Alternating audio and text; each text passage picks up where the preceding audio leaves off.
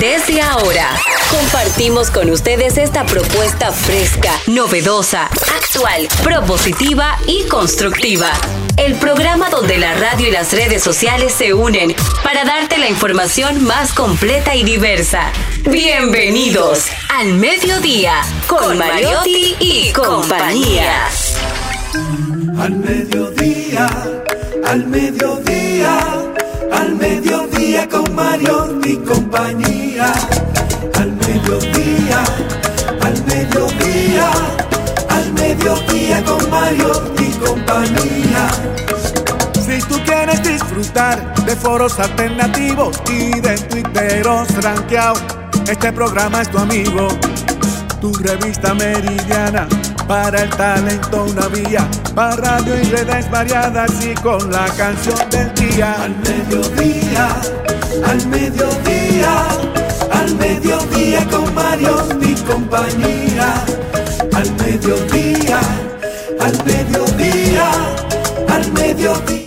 Hola, mediodía, saludos, mediodía. Sean todos bienvenidos a este espacio donde ponemos al hacer las palabras para llegar hasta ustedes con información sin sufrición y diversidad divertida. Radio redes, redes y radio, radio responsable. Esto es al mediodía con Mariotti y compañía. Un servidor quien les habla, Charlie Mariotti Paz. Feliz y agradecido sobre todo de contar su sintonía, de que nos acompañen, de que nos premien con su compañía, mi gente. Hoy viernes, que te quiero viernes y el cuerpo lo sabe. Espero que hayan tenido una bonita semana y que estén dispuestos a aprovechar este fin de semana largo. Estamos ansiosos de que llegue el lunes a ver, a ver con qué nos saldrá nuestro queridísimo presidente de la República. Está con nosotros Jenny Aquino. Muy buenas tardes, señores. Gracias por estar en sintonía. Sí, hoy es viernes, el cuerpo lo sabe y el bolsillo también. Que se acerca, se acerca. Coja prestado porque este fin de semana es largo y hay que disfrutar. Así que ya saben, hoy 24 de Vea qué febrero. consejo da ella. Sí, coja prestado porque ya, bueno, yo cobro el fin de semana. Ya está. Entonces, eh, si tienen buenas personas como yo a su alrededor que te pueden prestar, como un Charlie Mario Tipaz, que tú lo puedes llamar, Charlie, préstame, ahí te va a dar, toma para el fin de semana, Jen. Gracias. Exactamente. En fin, pero lo importante es disfrutar. Y hay muchos lugares que hoy ustedes se van a enterar que pueden ir gratuitamente. 24 de febrero se celebra el Día Mundial del Barman. Así que eh, una especialidad para rendir homenaje a esos hombres y mujeres que ponen detrás de la barra para servir bebidas a los clientes. Y suelen ser los mejores psicólogos, ¿eh? Porque han oído tantas historias que normalmente la gente termina hablando con ellos y explicándoles su vida delante de una copa. ¿Cómo, cuántos y cuántas historias podrían tener los Batman? Así que felicidades para ellos. A propósito de que nosotros estamos entrando en la provincia de Alta Gracia, Bávaro, Punta Cana, que hay muchísimos y los mejores del país. No se quedan tampoco a través de 94.3 de Mambo y también allá en el, en el Cibao que hay unos barman, mi amor, que eso, Batman, le dicen allá, me encantan, los Batman de allá también, de 101.1 en todo el Cibao. Mis besitos Bermúdez para ellos, felicidades, disfrútenlo y sigan haciendo lo que hacen con tanto amor, salvando tantas vidas a través de un trago. También la belleza y la mente de nuestra reina Celine Méndez. Muy buenas tardes. Hoy es viernes, deseándole que pasen un día hermoso, sobre todo relajado, que se ponga lindo, porque es el inicio de un fin de semana eh, largo, maravilloso. Es el fin de semana de la patria, donde todos los dominicanos nos sentimos tan orgullosos de ser dominicanos. Explíqueles a sus hijos por qué hoy y este fin de semana es importante para nuestro país. Pásenla bien y, y sean felices con pocas cosas. Y sobre todo lo que decía Jenny, para los que no saben lo que es ese término en inglés, el bartender. Así es. Aquí uno que, que es muy amigo de los bartenders. Él es Félix Novaiciano, el que nos lleva siempre por los caminos del Congreso y por sus pasillos. Sí, sí, me consta. ¿Qué amigo ¿Cómo? Sí, sí, Yo Félix. no. Saluda a tu público. Buenas a todos, hoy es viernes y yo siempre contento de compartir con esta gran cabina y me encuentro rodeado de tres grandes mujeres, una al frente, una a mi izquierda y otra a mi derecha y un gran amigo que está bien representado, bien vestido como Amén, usted, Charlene. Félix, nosotros siempre felices de tenerte aquí con nosotros. Lamentablemente tenemos que dar una nota luctuosa, ¿verdad? Hoy fallece don Víctor Gómez Vergés. Desde aquí le deseamos paz a su alma, un político, diplomático, intelectual dominicano que siempre mantuvo los pies en, el, en la tierra, ¿verdad? Un ser humano afable, de trato suave y firme en la defensa de sus ideas. Lo recordamos con muchísimo cariño desde aquí, nuestro cariño, nuestro amor a sus hijos, a su esposa, a sus nietos, a Víctor Gómez Casanova, al gran Maeno también. Un abrazo donde quiera que estén y a don Víctor le deseamos que la tierra le sea leve. Nosotros continuamos.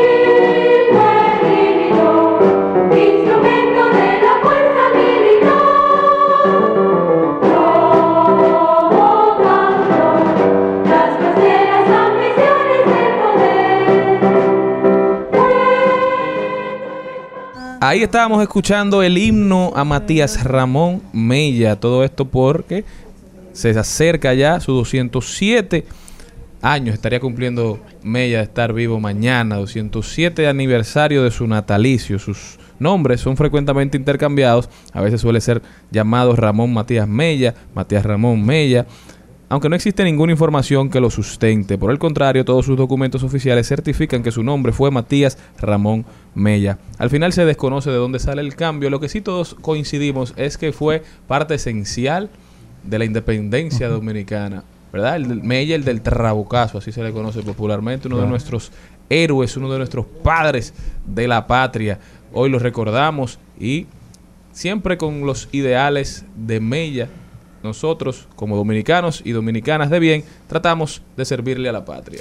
A mí, bueno, mi mamá, ya saben ustedes que al ser eh, profesora de, de ciencias sociales, a mí Laurita estaba preguntando, Gaby, que cuántos signos nosotros tenemos. Para, que- para aquellos que no lo sepan, tenemos el himno de Duarte, el himno de Sánchez, el himno de Mella, el himno a la bandera, el himno De nacional. No, sí, eso, pero solamente la pat- patria. El himno de la aurora también que tenemos dentro de todos, el himno al árbol, y ya por ahí seguimos porque El himno nos a la escuela. encanta. Exacto, que nos encanta el himno a la escuela. Exacto, entonces Por eso es que yo creo que los niños no se saben casi ninguno de los himnos. signos, porque son demasiados. No, pero, pero, por ejemplo, escúchame Jenny, Le de vamos ahora que dando. Menciona eso, en nuestro, en- cuando yo estudié el bachillerato, enero completo nosotros cantábamos el himno a, a- a Duarte y eso entonces hacía que no- nos, tu- no tuviéramos que aprender el, el Sí. himno En mi- de en memoria. mi colegio era- En febrero de Mella y marzo entonces. En mi colegio era diferente. Yo estudié en un colegio de monjas, el Serafín de Asís, y teníamos un patio enorme. Entonces te ponían como si tú estuvieras literalmente en una academia militar. Es decir, las monjas, curso por curso, usted tenía que estar enfilado. ¿Cómo? Listos. Y el uniforme impecable. Antes de comenzar a cantar, iba una profesora, la tutora de cada curso, a revisar a cada alumno. Si usted estaba mal, lo sacaban de la fila. Cantábamos el himno nacional y cada día ponían otro himno. Es decir, que obligatoriamente había que aprenderse. Exacto, pero que esas son entonces técnicas que funcionan para Pero ya que eso los no- niños- ya eso no lo hacen. Exacto, no lo hacen, pero en, mi caso funciona porque yo me sé todos los signos de memoria. y en mi caso, mi mamá tenía un cassette que me lo enseñó en, en- en casa. O sea, que tenía ah, precisamente himnos patrios y ya lo teníamos. Entonces, como tú dices, todo lo que tú enseñas al niño lo va a asimilar. Y cuando es tempranito también, hay que recordar que fue el padre de la patria que murió por cólera. Sí, Eso sí. fue que que Duarte era el ideólogo, fue el ideólogo, nuestro Murió de principal padre de la tuberculosis. patria, ¿verdad? El que gestó la idea y la posibilidad de una República Dominicana libre e independiente. Sánchez, mi padre de la patria favorito, de manera particular, era el político. Sí. Grandes dotes de orador, ¿verdad? Abogado también, hombre guapo. Incluso fue fiscal de Pedro Santana. Así es. Mella era el militar, Sí. estratega, conocedor, conocedor de las armas también. Y ese, ese trío de héroes, hoy nosotros los recordamos de manera muy especial a nuestro queridísimo Matías Ramón Mella. Usted como padre que nos está escuchando, foméntele a sus hijos el amor por los padres de la patria, hagan que conozcan su historia, porque estos seres que han construido gran parte de nuestra identidad nunca han de ser olvidados, al contrario, deben Así vivir es. presentes entre nosotros, porque su sangre, sudor y lágrimas no solamente sirvieron para manchar la calles, ¿verdad?, de la República Dominicana, sino que deben haber servido como abono para las nuevas generaciones. Póngale una bandera y si no tiene una en la casa, es una muy eh, buena eh, forma de tener una- un junte familiar, de hacerlo como manualidades, coger colores, pintarlos, si usted tiene niños, y darle el valor y la importancia que tiene eso para nosotros los dominicanos. Hoy recordamos a Mella, ponme un chin más de, del himno a Mella.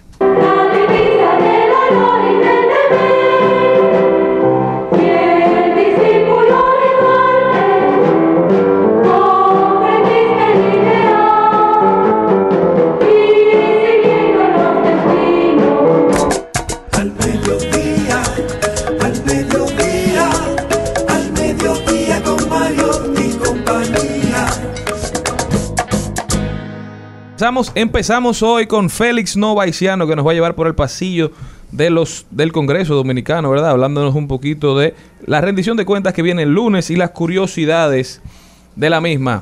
También hablaremos de deportes, Zay lo dijo, rodaremos por el mundo, arte y cultura con nuestro gestor cultural favorito, don Jesús Sosa, directamente desde la comunidad. Ojalá, hoy nos viene a hablar carnaval, independencia y desfile militar, cómo se entrelazan estas tres dinámicas, estas tres tradiciones de la República Dominicana. Trending Topic, las principales tendencias de las redes sociales, actualidad en las redes también con nuestra queridísima Natalie Castro, que viene a hablar de cómo LinkedIn se renueva, cómo puede aprovecharlo, viene a hablar de Meta, viene a hablar de los canales de broadcast y de Spotify y la inteligencia artificial. Rodaremos por el entretenimiento las principales ofertas para este fin de semana y en el segmento favorito de Malena, tu propio camino para todos esos es- emprendedores que andan haciéndose camino propio en nuestro país. Estará con nosotros hoy Anorquis Rodríguez, ella es locutora, periodista y además emprendedora y nos viene a hablar un poquito de su línea de exfoliantes artesanales a base de aceites esenciales e ingredientes orgánicos. Exquisite Handmade Scrubs. Uf, muy fuerte. Señores, no se muevan de ahí que ya nos vamos a ver qué está pasando en el Congreso de la República a raíz de la rendición de cuentas del presidente Abinader este lunes 27 de febrero. El Congreso. ¿Con qué se come eso? Conozca los procesos e interioridades del Congreso Nacional en un recorrido por sus oficinas y departamentos. Caminemos con Félix Novaiciano Aprobado. Aprobado. Aprobado. Aprobado. por los pasillos del Congreso. Félix Nova Isiano está con nosotros. Félix, ¿cómo estás? De maravilla, un placer compartir con todos ustedes. Como saben, el 15 de febrero se había terminado la legislatura extraordinaria. Ahora mismo hay un receso dentro del Congreso y el 27 de febrero empieza una nueva legislatura. Cuéntame, ¿qué podemos esperar en este discurso? El presidente Abinader nos tiene acostumbrados a que él habla dos veces al año en este tipo de escenarios. La constitución prevé la obligatoriedad de rendir cuentas el 27 de febrero, pero los 16 de agosto el presidente también hace una especie de, de rendición de cuentas de, de mitad de año, digámoslo así. La primera vez la hizo desde el Palacio Nacional, la segunda vez trató de hacerla desde el monumento de los héroes a la de la restauración, pero cayó mucha agua, llovió muchísimo y tuvo que hacerla desde el Gran Teatro del Cibao. Entonces, Félix, ¿qué podemos esperar este lunes del presidente? Primero vamos a empezar en orden. Que el 27 Por de febrero... principio, ¿verdad? Sí, vamos. El 27 de febrero a las 8 de la mañana, el Congreso abre la nueva legislatura. Después de eso, va a empezar el protocolo para el tema de la rendición de cuentas, donde varios legisladores de ambas cámaras van a recibir al presidente y a las 10 de la mañana el presidente empieza la rendición de cuentas. La rendición de cuentas del presidente insiste en ser de hablar sobre el tema de las obras que se han ejecutado en el año, del 27 de febrero del año pasado hasta la actualidad. Y en este año se prevé de que va a haber un- unas bocinas sobre el tema de una posible reelección y también de algunas obras que están en ejecución de la misma. Sí. Explícame, ¿cómo así? Unas bocinas. No, en el sentido de que van a empezar gente a hablar. Ok, ok. No, no, Eso- que van a no. poner un kitipo ahí, ¿no? No, no, No, no es nada de. Me Es un año preelectoral. Obviamente el discurso tendrá cierto proselitismo. Eso es natural. El presidente ya ha rendido cuentas dos veces. Esta es la tercera vez. Entonces Sí. hay muchas expectativas. Se dice que ya dejamos la pandemia atrás, que estamos en un año de recuperación económica. Al principio los augurios de los economistas de lo que sería el 2023 eran muy oscuros. Pero ya se ha dicho que no, que no habrá recesión económica a nivel internacional. Entonces aquí en República Dominicana estamos un poquito más tranquilos. Ujú.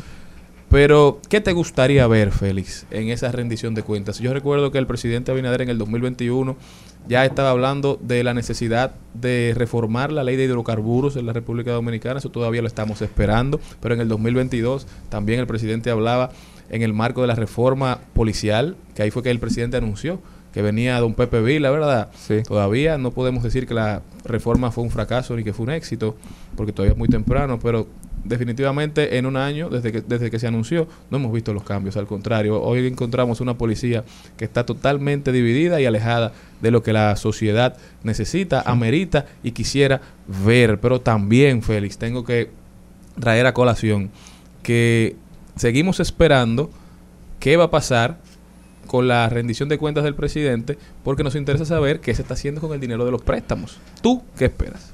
Mira, primero que todo sobre el tema de los hidrocarburos. Incluso él lo dijo en la rendición de cuentas pasada, que incluso al día siguiente el Poder Ejecutivo depositó el proyecto de la ley de hidrocarburos, que hoy en día sigue dentro del Congreso, que ha perimido ya el proyecto. Ok. Segundo, ¿Falta de voluntad, crees? ¿O todavía no se han puesto de acuerdo las partes? yo creo que ha sido falta de voluntad porque en las comisiones de industria y comercio, que es la responsable de conocer eso, no han tratado el tema de la ley de hidrocarburos. Sumamente interesante. ¿Qué más? Otra cosa es que el presidente ha hablado desde eh, finales del año pasado de la creación de un Ministerio de Justicia, que incluso el día de hoy hubo una reunión con varios juristas para el tema del Ministerio de Justicia, que fácilmente el mismo 27 de febrero vayan a introducir ese proyecto de ley. También uno de los temas que va a ser uno de los principales en la rendición de cuentas, el tema de la recuperación económica, a ver cuáles obras se han eh, inaugurado en el último año y también cuáles son las que faltan para inaugurarse. Hemos sentido un accionar reaccionario de parte del gobierno con esto de las inauguraciones. Hemos visto al presidente inaugurando cajeros automáticos, naves industriales, hemos visto al presidente... Destacamento de la policía. Destacamentos, y yo creo que se ha perdido un poquito el mensaje porque cuando un grupo importante de la oposición le solicitaba a este gobierno que en vez de Picasso empezaran a cortar lazos, nos referíamos quizá a las necesidades básicas de este pueblo, a las obras de infraestructura que el pueblo necesita, a, las, a los hospitales, a la obra de infraestructura vial, a todas esas obras que son necesarias para que una sociedad se desarrolle de manera adecuada, de manera organizada y para las cuales se deben utilizar todos estos recursos que el Estado Dominicano ha podido concentrar. Se dice incluso que este es el momento en toda nuestra historia republicana donde tenemos mayor liquidez, es decir, mayor cantidad de recursos líquidos. Sí. Y eso que han dicho que se ha ahorrado más el dinero, pero hay algunas obras que se han descuidado, como puede ser el 911. Que eso ha dejado a muchas personas preocupadas. Y sobre uno de los puntos que tú dijiste sobre los discursos del 16 de agosto, eso no está contemplado en la Constitución porque el artículo 128 de las atribuciones del presidente solo habla de rendir cuentas los Claro. 27 de febrero. Lo que está haciendo el presidente los 16 de agosto es algo que viene de él, como que quiere Sí, sí. crear un No cierto tipo de... la Constitución, no establecido en la. Constitución, no es atribución del presidente, pero él quiere como crear eso como una tendencia para que el presidente también dé como rendición de cuentas el día de la restauración. Así es. Algo que me gustaría a mí ver de manera muy particular, Félix, es que el presidente tenga la conversación sobre la indexación de los salarios. Uy. ¿Por qué? Porque cuando se estaba conversando el presupuesto del 2023 el año pasado, este tema se le pasó por encima, aún cuando el Código Tributario establece que uno debe hacer la indexación por amortización de los salarios. Un ver ¿Cuál reajuste. es el salario mínimo que empieza a pagar impuestos sobre la renta? La última vez que se hizo el reajuste fue en 2017. Entonces, en estos momentos donde la, la carga que está sobrellevando la familia dominicana es cada vez mayor porque desde el 2019 hasta la fecha se dice que la inflación es más de un 20%. Sin embargo, vemos cómo suben todos los servicios básicos, pero el salario se mantiene en el mejor de los casos estancados o va bajando. Entonces ha perdido mucho valor el dinero de la gente. Cuando una, una persona que gana 34 mil pesos, usted le quita la obligación de pagar impuestos sobre la renta porque ese dinero, esos 34 mil pesos de hace tres años, ya hoy valen mucho menos. Usted le está devolviendo, usted le está metiendo en el bolsillo más de 4 o 5 mil La pesos. gente Usted pierde mucho su poder adquisitivo. en Claro, pero usted le está haciendo un aumento salarial implícito a las personas. Y yo sé que eso, hay mucha gente que hoy en día lo necesita. Además, está establecido en la ley. Yo quisiera que el presidente se comprometa y, y asuma esa iniciativa. A mí me encantaría. Y también otro de los aspectos que yo quería tocar el día de hoy es algunas curiosidades de las cámaras legislativas.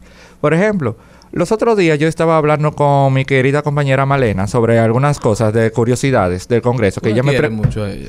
yo la adoro. Yo, Ay, mamá, él te adora. Continúa, Sí. Félix, por favor. Hablando del tema que ella me preguntó sobre algunos diputados y yo le dije, es un diputado nacional. Y ella, ¿qué territorio representa? Y yo dije, no, los diputados nacionales son cinco en total y representan el país entero. Que normalmente para haber un diputado nacional, un partido debe sacar al menos un 1% para tener esa representación. Y existe ese cargo para el tema de que haya una pluralidad en el Congreso, porque hay partidos que claramente van a ganar arrolladoramente a lo congresual. Y entonces, a la hora de haber diputados nacionales, hay mayor representación de otros partidos. Por ejemplo, hoy en día hay un diputado del Frente Amplio, que es Dionisio. Hay uno del PQDC, que es Elías Huesin Chávez. También hay uno de Alianza País, que son partidos minoritarios, pero tienen su representación gracias a los escaños nacionales. También existen los diputados de ultramar, que la gente dice, ¿y qué es eso? Y son los diputados del exterior, que son tres circunscripciones diferentes. Que se encuentra la circunscripción 1, que está de Canadá, Monterreal y Toronto. Oh, sí. Se encuentra en Nueva York, Massachusetts, Rhode Island, New Jersey, Pensilvania, Washington DC y Connecticut, que ese representa la circunscripción 1 del exterior. También hay una circunscripción 2 que representa Curazao, Florida, Panamá, San Juan, Puerto Rico, San Martín y Caracas de Venezuela, que es la circunscripción 2 de diputados de ultramar. Y finalmente la 3, que es la europea. Esa es la que yo conocía. Sí. Pero es que no en todos los lugares de Europa, específicamente donde hay un, un gran grupo de dominicanos en el exterior. Por ejemplo, se puede encontrar en España, Madrid y Barcelona, Ámsterdam en, Hol- en Holanda, Milán en Italia, Zurich en Suiza, que esas son lo- las demarcaciones que son la circunscripción Tú sabes 3. que eso la gente no lo sabe. Que uno a veces suele tener representaciones a nivel internacional. La gente, pe- mi amor, pero yo No, hay gente que no lo sabe, boca. porque son un total de 190 Hay diputados. partidos políticos que no saben. que, Sí. que, la, que, la, que el, la- el número mágico es 178, 7 y 5. Ni saben lo que es eso, ¿verdad? 100 Ahí está. Ey, Eh, Me gustó eso. buena matemática para No, eso tú le 190. dices- Ella hizo su tarea. No, no saben. ¿Eh? Diputada, casi, Sí, casi. mujer preparada. Tú tú le dices, ¿qué es lo que son 190 y cómo se dividen? Y no te Sí. saben decir. Sí. Imagínate eso, es un examen más profundo. Desarrolle el teorema de Pitágoras. Entonces, para que la gente se familiarice, ¿cómo fue que tú Dilo. lo aprendiste, Celina? Entonces, 175, 178, Ajá. 7 y 5. 7 y 5. Claro. No, eso parece un número de la loto. No, de verdad. Porque fíjate, son 178 territoriales, es decir, de- por las demarcaciones, es decir, provincias y circunscripciones. que- 50 mil habitantes y menor de 25 ahí está. Diale, pero tú hiciste un ensayo de amor, derecho pero yo estudié constitucional. derecho. De camino al Congreso. No, pero preparada.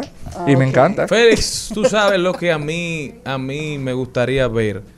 En marzo del 2022, el gobierno dominicano anunció que mientras los combustibles, el galón, el barril de petróleo, vamos a ver, en marzo del 2022, Ajá. el gobierno dominicano estableció que mientras el barril de petróleo West Texas Intermediate oscilara entre 115 dólares y 85 dólares el barril, el gobierno iba a estar subsidiando el precio de los combustibles. Entonces procedió a frizar el precio del galón de combustible en el país. Ya Por eso, más de un la gasolina premium hoy en día, desde marzo del 2022, está costando 100, 93. Vamos a ver. Casi 300 No. pesos.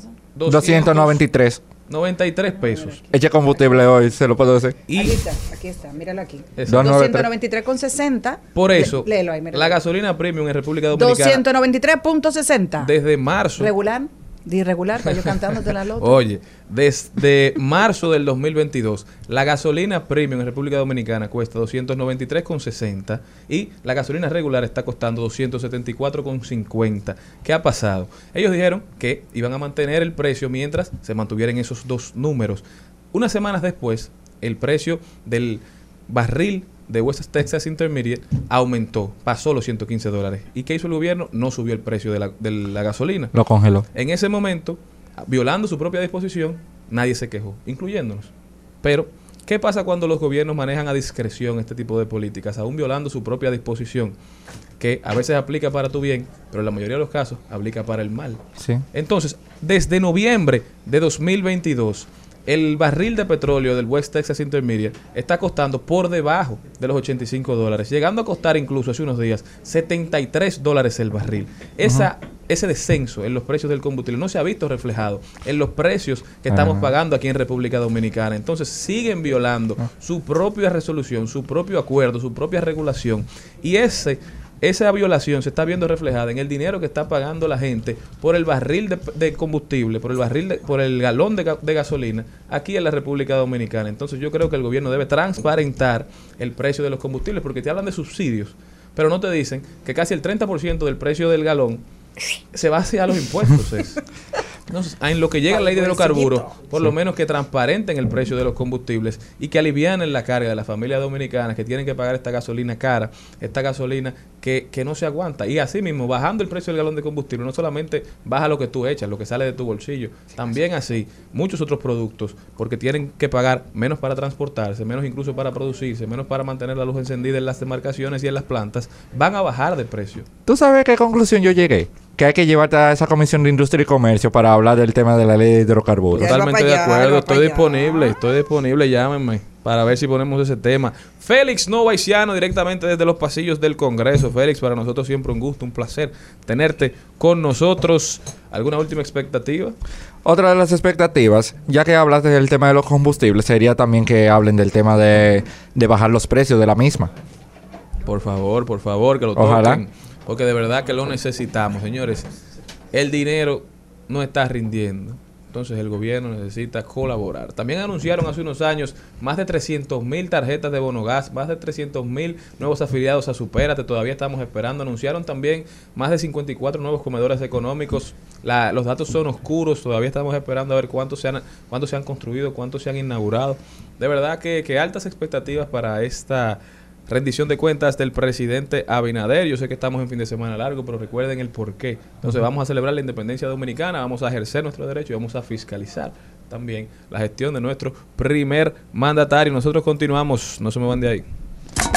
Al mediodía, al mediodía, al mediodía con Mario y compañía. Al mediodía, con Mariotti, con Mariotti y compañía. Seguimos, seguimos, seguimos con Al Mediodía, con Mariotti y compañía. En Al Mediodía. ¡Ay! Lo dijo. ¡Ay! Lo dijo. ¡Ay! Lo dijo. Lo dijo. ¡Ay! Lo dijo. ¡Ay! Y el día de hoy tenemos un ay lo dijo de una cuenta que dice desvelo y habla lo siguiente. El que ebrio la hizo, sobrio lo pensó, así se los dejo.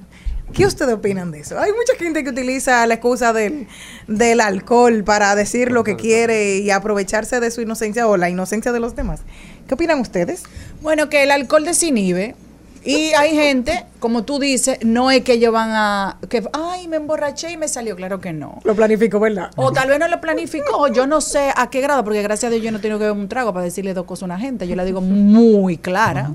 Al revés, como yo no bebo a ese nivel de que, que de perder la conciencia para decirle tres cosas a una gente, pues no sé lo que se siente. Pero he escuchado de algunos amigos que eh, cuando tienen unos traguitos de más, pues entonces se ponen como más creativos. Y hay personas, o depende también con qué te coge el humo, porque si te coge la borrachera con un pleito, con un pique, pues entonces así me imagino que la gente reaccionará. Si es en amor, pues la gente se pondrá en amor, ¿verdad? También de- hay diferentes tipos de personas que reaccionan diferente cuando se dan algunos tragos. Hay algunas personas que se vuelven violentas. Hay algunas personas que se ponen más amorosas de la cuenta. ¿No? Ah, sí.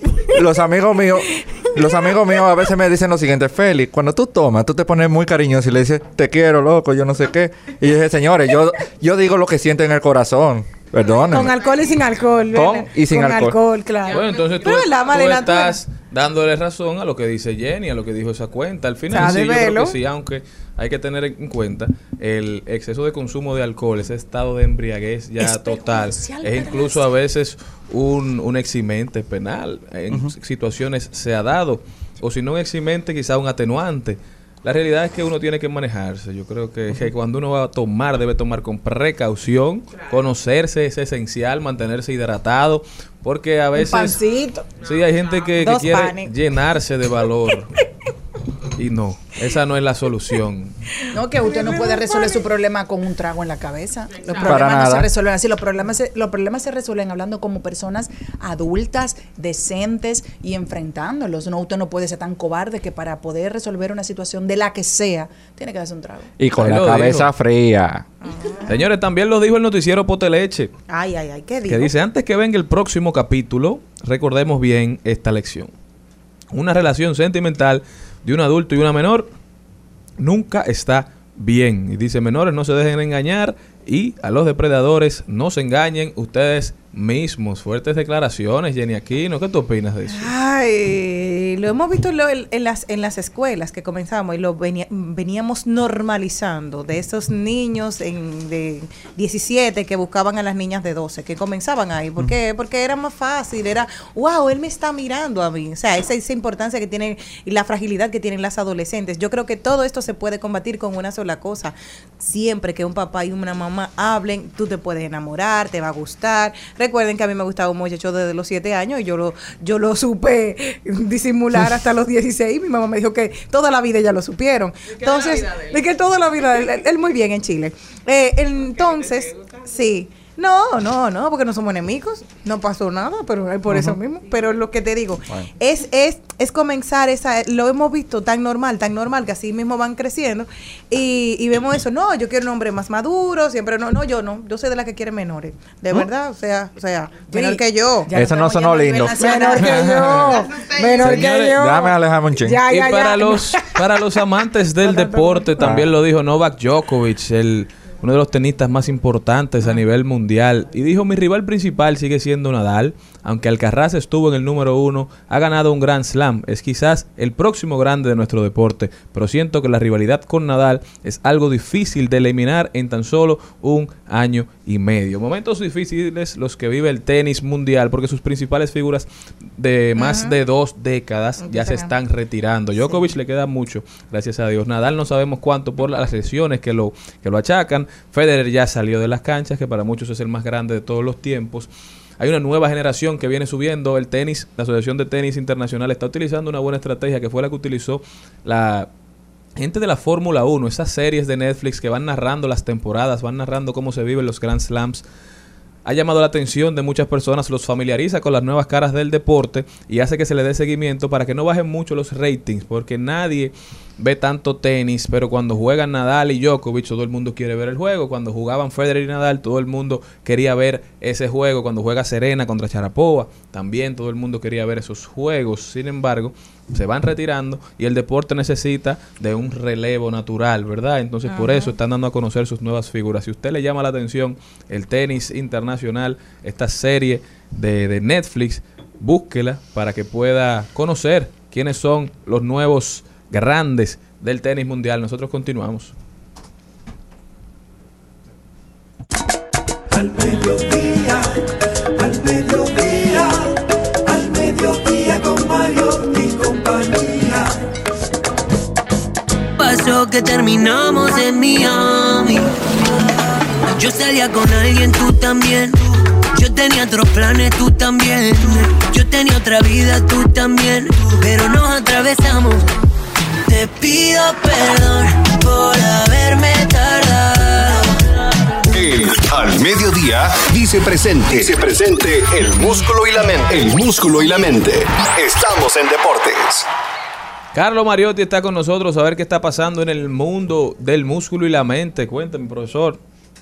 Buenas tardes, buenas tardes a todo el equipo, toda la audiencia de Al Mediodía Radio. Y arrancamos con el equipo dominicano que en el día de ayer abrió la sexta ventana para el Mundial de Baloncesto y República Dominicana se encuentra cada vez más cerca de esa clasificación al Mundial. En el día de ayer vencimos a Panamá 93 por 67, en donde Ángel Delgado dominó y se lució por parte del equipo dominicano. Asimismo, Jan Montero y todo el equipo metiendo mano, marca, pusieron la marca del equipo ahora con ocho victorias y tres derrotas en el grupo E. Pero este domingo estaremos regresando a la acción para buscar sellar ese pase ya hacia el Mundial cuando nos enfrentemos a Argentina desde su casa, mientras que la MLB ya concluyó el top 10 de MLB Network, en donde Machado José Ramírez, Juan Soto, Sandy Alcántara, Julio Rodríguez, Vladimir Guerrero Jr., eh, The Verse, Tati Jr., Emanuel Clase y Franber Valdés son el top 10 de los dominicanos en el ranking del top 100 de la MLB, mientras que el japonés Shohei Otani repitió por el segundo año consecutivo como el número uno según la MLB Network en todas las grandes ligas. A él lo siguió el MVP Aaron George, Mike Trout, Mookie Betts, Manny Machado, Arenado, Goldschmidt, José Ramírez, Jordan Álvarez y Freddie Freeman como el top 10 overall de las grandes ligas en todas las posiciones de las mayores, mientras que en la Fórmula 1 ma- llegamos ya cerca cada vez más de esta temporada 2023, en donde entramos con varios récords de la historia de la Fórmula 1 que podrían estar bati- ba- que se podrían batir en esta temporada 2023. Tenemos el récord de más títulos en la historia de la Fórmula 1, ya que Lewis Hamilton llega a esta temporada en busca de capturar su octavo título mundial y convertirse en el piloto más laureado en la historia de la Fórmula 1. Tenemos el periodo más largo entre dos victorias en la Fórmula 1 también, ya que el 12 de mayo del 2013 es la fecha en que Fernando Alonso subió a lo más alto de po- del podium por última vez en el Gran Premio de España, así que si gana en primer lugar en esta temporada estaría ya rompiendo este periodo de sequía, mientras que también tenemos el mayor número de victorias en un mismo Gran Premio de la Fórmula 1, ya que Hamilton y Schumacher tienen el récord de ocho victorias. Schumacher en el Gran Premio de Francia lo ganó en ocho victorias consecutivas. Hamilton lo ha hecho en dos ocasiones, el Gran Premio de Hungría y el Gran Premio de Gran Bre- Bretaña, por lo que si Hamilton gana en primer lugar en cualquiera de estos premios, de estas carreras, estaría rompiendo ese empate y sumando otro récord histórico a su trayectoria. También tenemos el récord de mayor número de podios en una temporada. Actualmente lo tienen Hamilton y, y Vettel con 56, mientras que en esta temporada, si Hamilton y Verstappen coinciden en seis ocasiones o más en el podium, estarían batiendo este récord y convirtiéndose en el dúo de pilotos con más eh, visitas consecutivas al podium de manera uh, juntos. También tenemos los, los, exacta- los dos pilotos que comparten el podium. Mientras que en la NBA tenemos que en el día de ayer Dallas venció a San Antonio, a los San Antonio de Greg Popovich, el nuevo dúo dinámico, el dúo poderoso de acción de Luca Magic y Uncle Drew, Kyrie Irving, lograron su primera victoria. El equipo llegó a 142 puntos en total, la, la victoria de mayor cantidad ofensiva alcanzada en esta temporada para Dallas.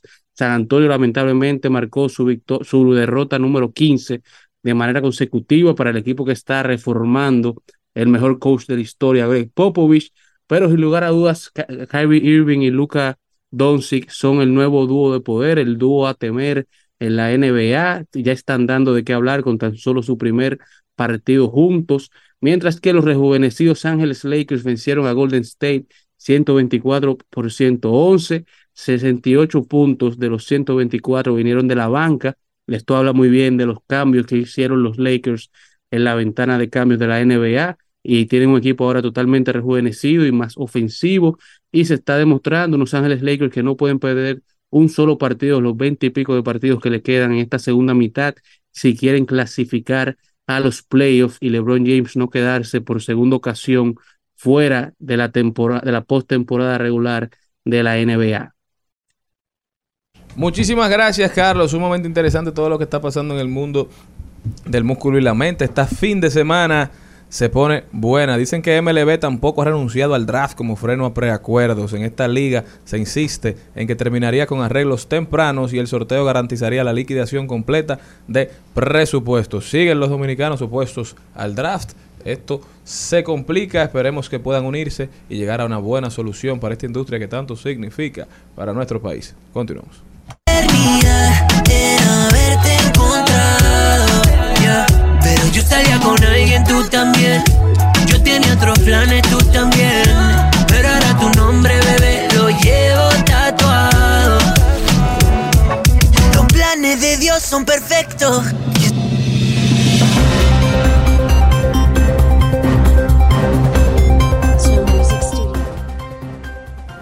Y arrancamos con Rodando por el Mundo y me voy a Ottawa, en Canadá, ya que Google bloqueó el acceso a varios sitios de noticias de Canadá como parte de la prueba de responder a un proyecto de ley que prevé obligar a los gigantes de la web a pagar por difundir contenido de medios locales, informó este jueves la empresa. El acceso restringido a los portales de noticias empezó a inicios de este mes y tendrá efecto por cinco semanas, afectando el 4% de los usuarios con su, popula- con su popular búsqueda de Canadá, dijo la compañía. Google prueba de forma breve potenciales respuestas en el producto a la normativa conocida como la Ley de Noticias en línea, dijo el vocero de Google Che Pardi en AFP. Recuerden que en estos días habíamos hablado precisamente aquí de que se iba a enlazar lo que era el chat GPT con, con algunas noticias y era el poder darle el, el crédito de, de derecho de autor a cada una de las empresas porque lo que haces es buscar informaciones. Por eso están haciendo esta prueba de restringir a los medios locales de buscar a través de ese buscador porque van a tener que pagarlo. O sea que ya comienzan poco a poco a encauzar cómo serán las informaciones en poco tiempo. Seguimos y nos vamos para la Antártida. Frito por ahí, señores. El centro del mundo se desmigaja como la, como si fuera una galleta. Escuchen esto, de verdad que me llamó mucho la atención. La Antártida Oriental es la región más fría e inaccesible del mundo. La base rusa de Vostok, en medio de esta planicie helada, tiene el récord de la temperatura más baja registrada en el planeta, más de 89 grados bajo cero. Y el 21 de julio del 1983 fue que tomaron esa, ese dato. Los gigantes científicos repiten la metáfora del gigante dormido porque esta inmanejable masa de hielo parecería ajena al calentamiento global, pero ya hay señales que nos están intranquilizando. Siete investigadores han dicho que ya a comienzo de diciembre del 2022, en un avión militar, el Hércules C-130, u- C-130, una pista de hielo azul en la Antártida profunda, es un campamento bien austero en medio del infierno y golpea con los rostros como cuchillas afiladas que hace una veintena de tiendas de campaña. Esto alcanza a menudo el 15 grado bajo cero. La Fuerza Armada de Chile apoyan esta expedición organizada por el Instituto Antártico y hay cinco militares por cada científico. Y es un lugar tan remoto y hostil que todos los uniformados que están participando en esta investigación tienen eh, problemas inclusive de salud. Así que hasta en la Antártida estamos teniendo problemas. Esta semana se cumple un aniversario ya de la guerra de Ucrania, donde el presidente Volodymyr Zelensky de Ucrania ha dicho que la guerra va a parar cuando Rusia deje de matar personas y también criticó la lentitud de Occidente para castigar los crímenes de Rusia, afirmando que las instituciones no responden, están fallando. Dijo que muchos países tienen miedo de organizar un tribunal contra Rusia y que Rusia pague por todos los destrozos que ha hecho con su agresión es un trabajo de muchas instituciones. Estamos cansados porque las instituciones son lentas y no responden. Están fallando. Se ha quejado así el mandatario ucraniano y dice que se trata de un trabajo difícil porque los organismos a lo que se refiere se han formado hace mucho tiempo y ahora el mundo es distinto. Es burocracia y por desgracia no puede responder de forma efectiva y rápida, ha afirmado el mismo presidente. Señores, y en esa misma línea, Félix, de verdad que la Asamblea General de la ONU aprovechó la fecha para aprobar por amplia mayoría una resolución que le exige a Rusia que se retire lo más pronto posible de Ucrania. Usted sabe muy bien que eso y nada es lo mismo. Porque la, la Asamblea General de la ONU no tiene dientes, ¿verdad? No puede Sí. morder, no tiene forma de, de hacer esas decisiones vinculantes. Entonces Rusia le va a hacer el mismo caso a eso que le hizo la última mujer que usted cortejó hace unos meses. El mismito caso. No se le hizo caso, él tiene novia. Pero antes de esa Ah, cosa. Bueno, yo me quedo callado. ¿No?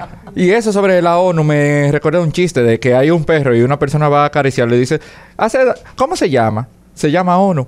¿Y hace daño? No, no hace nada. Ay, mi madre. Señores, también. Qué malo. Yo tengo otra noticia. Seleccionan la primera mujer transgénero para Miss Universe Puerto Rico. La organización de Miss Universe Puerto Rico anunció este jueves que seleccionó a Daniela Arroyo, la primera mujer transgénero para competir por la corona puertorriqueña. Ya Arroyo hace un tiempo había participado anteriormente en la edición del certamen, pero no había pasado. ahora ganó y es la que va a ir a Miss Universo. Ella también es conocida porque hace unos añitos, en el 2018, tuvo un pleito federal contra el gobierno de Puerto Rico para poder permitir a las personas cambiar de sexo en su certificado de nacimiento. Es decir, que ahorita tenemos una Miss Universe.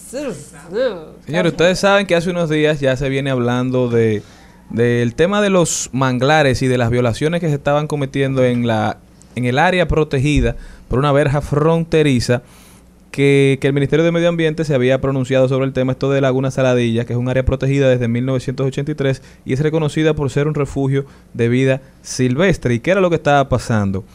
Dicen que regalamos 600 mil metros de tierra a Haití y también que estos, estos ecosistemas costeros no solo proporcionan un hogar a varias especies de plantas y animales, muchas de las cuales no podrán sobrevivir en ningún otro lugar, sino también que ayudan a mantener la cantidad del agua. El Ministerio de Medio Ambiente, en un acto bastante loable, ha sacado un comunicado en el que admite que hubo una violación en la construcción del muro. Dice que, que acepta que se cometieron delitos ambientales en los manglares, reconoce que se debió obrar de otra forma en Laguna Saladilla y fijará sanciones por manejo incorrecto de la zona protegida. Agradecemos al ministro por haber escuchado el llamado, ¿verdad? Cuando se cometen errores, errar es de humanos, no necesariamente de parte del ministro, pero de algunas personas que estaban obligadas a atender esta situación para evitar que esto sucediera. Pero el hecho de que se haya reconocido el error y de que se esté trabajando en enmendarlo es bastante loable. Así que los felicitamos, esperamos que, que se le ponga un poquito más de atención a este tema, específicamente en, en Laguna Saladilla. Nosotros continuamos. Yo tenía otros planes, tú también. Yo tenía otra vida, tú también. Pero nos atravesamos. Te pido perdón por haberme tardado. Una eternidad en haberte encontrado. Yeah. Pero yo salía Comunidad, lengua, creencias, costumbres y tradiciones. Ritos, celebraciones, bailes y cantos. Los valores y esencias de esta tierra mía. Dicen presente en Al Mediodía con Mariotti y compañía. Estamos de vuelta con nuestro gestor cultural favorito. Él es Jesús Sosa. Jesús, ¿cómo estás? Bien, feliz, feliz de, de estar de nuevo en, en el programa. Eh, nuestra coordinadora insistió en que eh, este segmento comience hablando de que este fin de semana tenemos independencia, desfile militar, rendición de cuentas. Pero nos comprometimos la semana pasada a seguir con los carnavales de la región sur del país. Y esta, en este segmento vamos, nos vamos para San Juan y Elías Piña. ¿Por qué razón? Porque son los dos carnavales cimarrones con mayor presencia del aporte de nuestros negros, los esclavos y ya luego los mulatos que vinieron eh, a nuestra isla. Además tiene la característica de que son dos carnavales en provincias muy cercanas a Haití, donde hay mucha presencia de, eh, digamos, la religiosidad popular. Si tú quieres preguntar algo. Sí, por favor, que Jesús, ¿qué es eso de cimarrón? Porque claro, porque ¿cómo podemos distinguir un carnaval normal o uno de, de un cimarrón para los que no lo conocemos? El car- eh, los carnavales cimarrones se identifican porque, aunque todos nuestros carnavales tienen una, una buena parte de, de los aportes de, de los negros que poblaron nuestra isla, pero la presencia en las comparsas de la cultura de la negritud, de lo que nos aportaron los africanos, es mucho más fuerte. Las comparsas son mucho, mucho más, eh, eh, digamos, inclinadas a las tradiciones de los negros. Y lo de cimarrón viene por el cimarronaje, que era los negros que se querían liberar de la esclavitud y del látigo del español, pues naturalmente se iban a los montes. Un carnaval, digamos, de, de, de de fuerte presencia negra. El carnaval de San Juan, eh, que es un carnaval cimarrón, devino en llamarse el carnaval de los Barriga Verde o el carnaval Barriga Verde. Barriga Verde es el mote que se le dice a los sanjuaneros y que ellos ya aceptan de buena gana Pero ¿por qué que lo aceptaban de mala gana? porque venía de desde el, el inicio de la construcción de las poblaciones en esa región, de un conflicto entre azuanos y sanjuaneros. Sí, porque todos los sanjuaneros tú le dices barriga verde. jeje, Yo tengo Pero- familia pero sanjuanera y ellos no se ríen, ¿no? No, pero fí- fíjate que ya se acepta que es el carnaval de los Barriga Verdes. Y se lo decían, incluso hay un, un dicho popular que era tan un mote como tan feo decirle Barriga Verde, un azuano, un sanjuanero, que hay gente que dice, mire, esos dos pelearon y se dijeron hasta Barriga, Barriga Verde. Verde. O sea, que, que ha quedado en, en el imaginario popular. Ay, yo te llevo. ¿Qué tiene. ¿Qué tiene de bonito este carnaval de San Juan? Primero, que es un carnaval de mucho colorido. Sus comparsas, eh, los tufiá, los cocorícamos, los zánganos, los negros y marrones, los demonios del jefe, los burros, la flor del maguey, los espantapájaros. Y su personaje principal es la mascarita, pero que popularmente se le dice la macarita. Es un, un personaje que se, se tiñe de carbón, se viste con ropa raída de hombre, pero encima se pone un vestido, una falda de mujer dentro del vestuario. Y hace un, y la máscara normalmente lo que lleva eh, son cuernos de vaca o de chivo.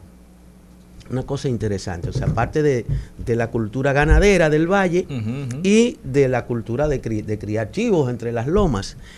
¿Qué tiene de virtud las mascaritas? Que es una, un, un personaje que usa un fuete que tejen ellos mismos con soga de cabulla. Ahora, se utiliza para meterle miedo a los niños, es decir, si te portas mal, cuando vengan las mascaritas te voy a chubar las mascaritas. Pero hay una parte de bondad. Las mascaritas no le dan con el fuete a los niños ni a nadie. O sea, utilizan el fuete, hacen todo ese ruido, ese zumbido con los fuetes, le dan carrera, pero nunca golpean. Nunca golpean a las personas. No, no, No como el de La Vega. El Cabral de Barahona. El de Ca- que no. dan duro. No, Yo eh, lo vi. el de los toros y los civiles de Montecristi es, es el más cruel en eso, de darse fuetazos. ¿Qué otra característica tiene este carnaval de San Juan? Que es de los que se ha mantenido celebrándose exactamente en Semana Santa. No falla. No falla. De viernes, ya el jueves santo en la noche, esos trajes están listos, todo eso está listo. Y salen de viernes a domingo. Una tradición muy bonita es que quien entra a una comparsa, cualquiera que sea, en el carnaval de San Juan, tiene que hacer un compromiso casi religioso de que mínimo tiene que durar siete años consecutivos vistiéndose del personaje o participando en la comparsa. Siete años. Ay, Siete años, es como una promesa. Qué lindo. Bajo, Un bajo, bajo la creencia, Una esclavitud. digo, cre No. ¿eh? ¿cómo es? Una esclavitud. No, porque mira, No, si se va re- porque- hay un relevo realmente. Es igual en el gagá. Es como un relevo. Cuando tú entras a una cofradía de gagá, mínimo tú tienes que durar siete años. Oh, ¿Y cuál es la, pena por salirse antes de? No, la pena es la creencia. Eso era Pero lo que iba a transmitir. siete años. De que Ni en la si tú, universidad. si tú incumples, te puede venir mala suerte. Claro. Mm, puedes perder la cosecha. Mala puede- suerte en el amor. Mira, a ver, hay unos baños, hay unos baños que se tienen que dar el Viernes Santos, que era una, una de las tradiciones así mismo que vienen amarrados con ellos, que tú no podías ir, tenías que ir al río sin, sin hablar, durante siete años para los siete años de la buena suerte. Y era Viernes Santo, arrancaba todo el mundo para el río callado, sin hablar con nadie, a bañarte en el río. ¿Cuántas veces Mi tú papá lo hizo. Ah, tú no, tú Y le no. dio buena suerte. Pero, pero tú lo dices con, con tanta energía. Otra tradición bonita vinculada a la cultura de la cosecha y la primavera que tiene el carnaval de San Juan es que muchas comparsas, los trajes y las caretas, el domingo santo se queman. Ah, pero es un O sea, ritual. ellos usaron. Ay. Sí, se queman. pero eso no, yo no estoy de acuerdo con eso. Bueno, pero eso es, pero, pero eso deja- es pero un deja- ritual de esa pero déjame decirte para qué. Se queman en los montes. Para la mala suerte se va No, y Ah. esa ceniza se riega en las parcelas y en las zonas de cultivo Para que venga más. para que la tierra florezca Oh, y dé mejor producción. ¿Y Son aún tra- se siguen haciendo? Obligados. O sea, no, porque me, me encantaría, pero yo Pero- nunca lo he visto. pero- Y pero- estos pero trajes un- están elaborados con productos naturales. Oye, la Oye, Estoy preguntando porque a te veces lo decía, hacen con, con peina ro- de, de- de ropa coco. vieja, cartones. mientras más raída es la ropa, de- por ejemplo, de, de la mascarita, mientras más raída es la que tiene abajo, y la falda que se pone de mujer eh, es eh, eh, más, eh, más, más, más aceptada. Entonces, este carnaval termino diciendo, para pasar a- al de Elías Piña rápidamente, si no se van a, a los anuncios, tiene esa virtud. Un carnaval que mantiene la presencia de la negritud, que mantiene la esencia y reconocer que ha crecido mucho de los 60 con la caída de la dictadura hasta acá y ya el Valle de San Juan por su prosperidad económica, ese carnaval tiene mucho colorido y es prácticamente un carnaval regional. O sea que aparte de lo que ellos aportan en la esencia de su carnaval, pues va muchas comparsas, sobre todo de la región sur. Porque en muchas Ah, ciudades se eso. es, ¿eh? En muchas ciudades se ha perdido esa tradición. Bueno, en, en muchos lugares se ha perdido, pero los sanjuaneros lo mantienen. Incluso hay rallies alrededor del carnaval, hay muchas actividades que se han ido creando y, y San Juan ha crecido económica y socialmente y tiene buena oferta de, de- de turismo para ese carnaval, porque ya hay donde comer, ya hay donde alojarse y eso. Eh, eso es San Juan. Felicitamos a los Barriga Verde de San Ay, Juan gracias, con gracias. mucho cariño, le decimos. de sanjuanera. Sí, Por- mitad sanjuanera y mitad vegana.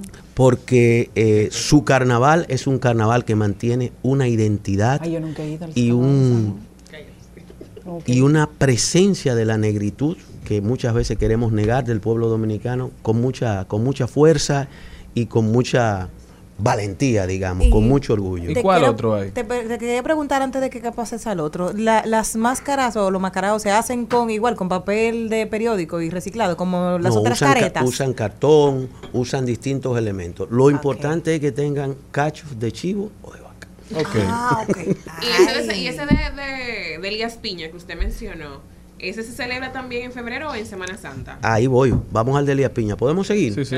El carnaval de Elías Piña es el segundo carnaval cimarrón más importante, con más presencia negra. Igualmente se ha mantenido de Jueves Santo a Domingo de Resurrección. Ah, pero eso es Semana Santa entera. Bueno, Bien. Pero fíjate que hay muchos lugares que los carnavales lo han ido negociando con las iglesias, las Sí. fechas, que no coincida con el Viernes Santo, con el Jueves Santo. ¿Qué tiene de característico este carnaval de Elías Piña? Que las máscaras se le identifican como las máscaras del diablo.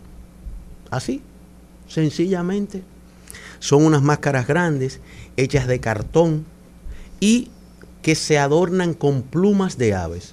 Como lo que más existe entre nosotros, la gallina, pues con plumas de gallina. Son trajes bien raídos también. Ellos usan algunos, usan fuetes, otros no. Y esas comparsas salen desde el jueves santo. Comienzan, hay un desfile de una de las comparsas de más peso en el carnaval de Elías Piña que se sale de, del municipio del Llano, dando fuete por los montes, hasta llegar a Elías Piña el, el sábado santo.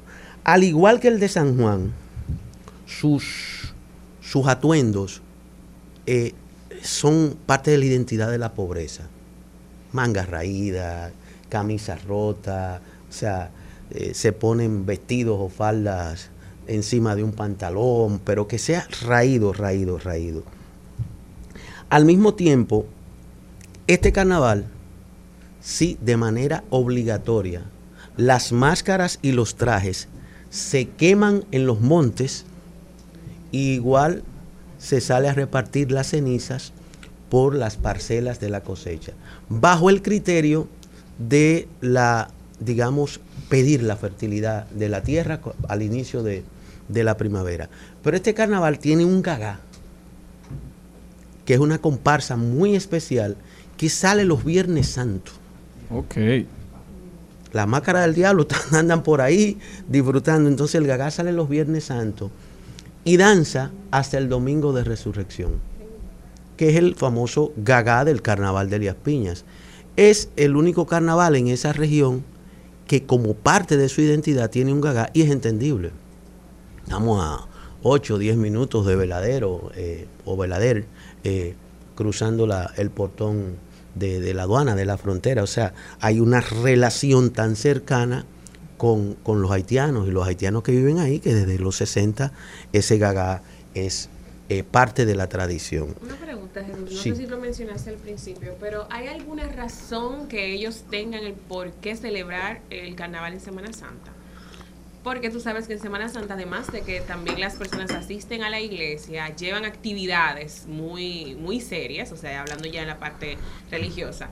Y también hay personas que lo disfrutan y hacen actividades ya un poquito eh, diferentes, que es el tema de la playa, el tema del verano, el tema Bueno, del disfrute. ya eso es la modernidad. También el carnaval, o sea, como que mucho para, Pero, para un sector. pero, pero, pero fíjate una cosa, muy buena pregunta. Resulta que los que se celebran en Semana Santa, estrictamente, son los carnavales y marrones. Recuerda que los negros que poblaron América y nuestra isla no vienen de la religiosidad católica, no vienen del santoral católico. Ahora sí, coincide como parte de todas las culturas del mundo la celebración para el, el inicio de la primavera, que casi siempre coincide con la Semana Santa en el calendario físico. Entonces, toma en cuenta que es otro tipo de religiosidad, otro tipo de creencias, otro tipo de culturas, otro tipo de tradiciones que vienen a, a hacer su vida aquí. Es como nosotros los dominicanos. Yo te apuesto que el miércoles de ceniza, este que, eh, que recién acaba de pasar, en Madrid, en Barcelona, en San Sebastián, en Ámsterdam, en Alemania, donde hay dominicanos, se hizo habichuela con dulce.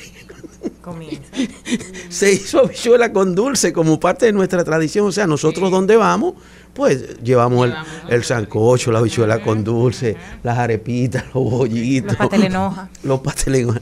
Eh, Entonces, eh, es parte de eso. Es muy interesante eso. Pero era en muchas zonas y todavía hasta hace algunos años, te recuerdan los famosos pleitos entre la jerarquía de la Iglesia Católica y, y cómo ir negociando las fechas. Pero esa tradición tiene su historia.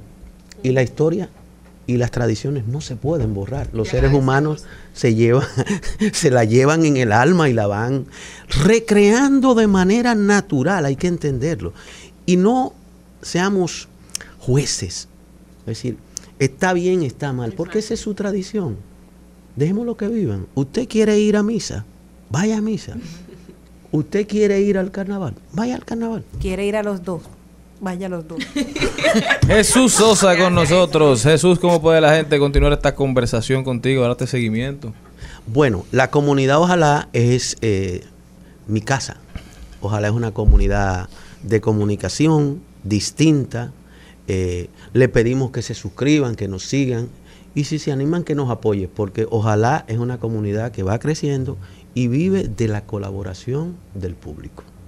Y para nosotros eso es bellísimo, bellísimo. Por un lado, y en Twitter, que es eh, la red que más uso, eh, pues Chus Sosa Ruiz. Muchísimas gracias Jesús y muchísimas gracias a ustedes. No se muevan de ahí que ya nosotros regresamos.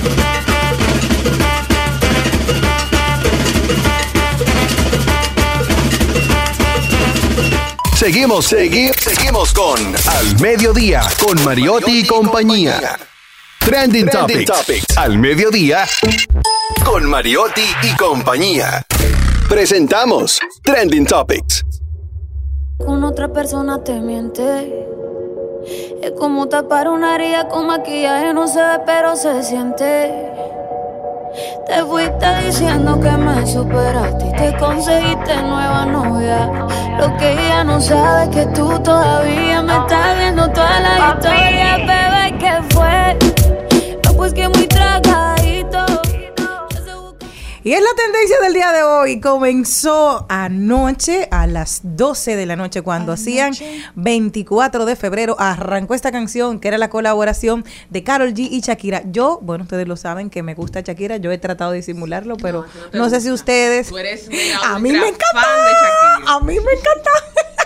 Pero realmente esta canción me dejó vacía. No me gustó para que sepan. Yo, como una eh, seguidora, no me, no, me, no, me, no me noqueó, no me gustó, no me. Dije, bueno, ah, mm, mm, ah, mm, nada. Pero es una de las tendencias del día de hoy.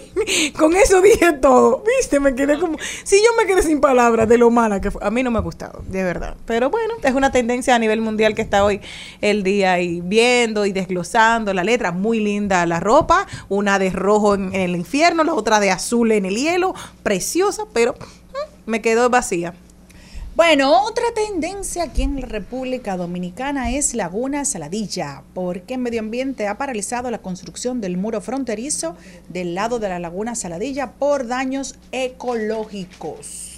Así es, también tendencia, sigue siendo tendencia. Jairo González del Mantequilla 2.0, ¿verdad? Que está acusado de estafa. Porque hay más demandantes en este caso. Una estafa global que según dicen superaría los 100 millones de dólares y decenas de víctimas. Al grupo de los 142 personas que hasta la semana pasada habían denunciado a Jairo González, se han sumado en los últimos días otros que dicen también ser víctimas de la estafa que se le atribuye al hombre y que se habría ejecutado a través de inversiones de bolsas de valores y criptomonedas. Definitivamente se hace urgente regular contra estas estafas piramidales, estos esquemas Ponzi, porque la gente no aprende. Señores, lo reiteramos, si una inversión parece muy buena para ser cierta, si el retorno parece casi imposible, lo más probable es que lo sea. Así que no se dejen llevar, no se dejen confundir, ni se dejen conquistar por, por la avaricia, ¿verdad?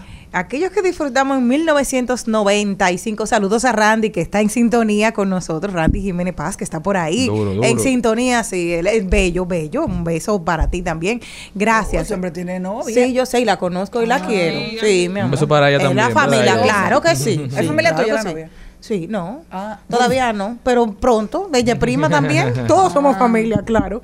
Eh, la noche, la caballota Ivy Queen recibió en premio Lo Nuestro el premio al legado musical por sus más de casi 35 años en el género y ser, una, y ser la pionera, la primera mujer que, señores, desde aquella vez de como mujer yo me decidí a cantar el mundo que a mí me quiere oír. O sea, la Queen cantaba su historia y era lo que hablamos en un principio de cómo ella vino con esta evolución. Fue la primera que marcó y que se quedó, porque aparte de que hubo muchas mujeres en el movimiento, como que fueron estrellas que desaparecieron, como Milorna. ¿Tú te acuerdas de Milorna? Sí. Charlene. No es ¿Tú de mi no? generación, pero sí, yo me Sí. Milorna, y me encanta, y no. Sí, una- esa misma. Bueno, pero la bien este premio reconocimiento a También, señores, tendencia que busca explotar el turismo de convenciones en Santiago. Los empresarios José Clase y Manuel Estrella agradecieron esta iniciativa porque actores vinculados al sector turístico tienen como propósito diversificar la industria en la ciudad de Santiago de los Caballeros con la explotación del turismo de convenciones. Así lo ha hecho saber el ministro David Collado que anda por Colombia en, unas, en una feria turística donde se presentaron los principales atractivos de la ciudad Corazón. Collado, en un encuentro con agentes de viaje y tour operadores, dijo que llegó el momento de poner a Santiago y a toda la costa norte en la vitrina del turismo mundial. Y creo que es una buena oportunidad ya que Santiago es una ciudad que está limpia, una ciudad decente, quizás la ciudad más bonita hoteles. de todo el país en estos momentos y la mejor cuidada gracias a, a la estrella que tiene de alcalde. Otra de las tendencias se encuentra en los premios Lo Nuestro que Toquisha desfiló con tremendo bigote, como dicen, y que un bigote Espérate, espérate. Dilo de nuevo, te oye tan raro hablando de farándula. Dale, Parecía dale, una dale. morsa. Qué chulo, dale, dale, dale. con tremendo bigote. Muy bien, sigue, Félix. Que incluso muchos amigos míos me mandaron eso y dijeron, tengo una envidia, tiene mejor bigote que yo. Toki, la Dando de qué hablar, Toquicha, ¿eh? Sí, sin, sin cejas, pero con bigote. Poniendo el país en alto. Muy bien alto. Ahí está. Señores, también tendencia, oigan esta noticia.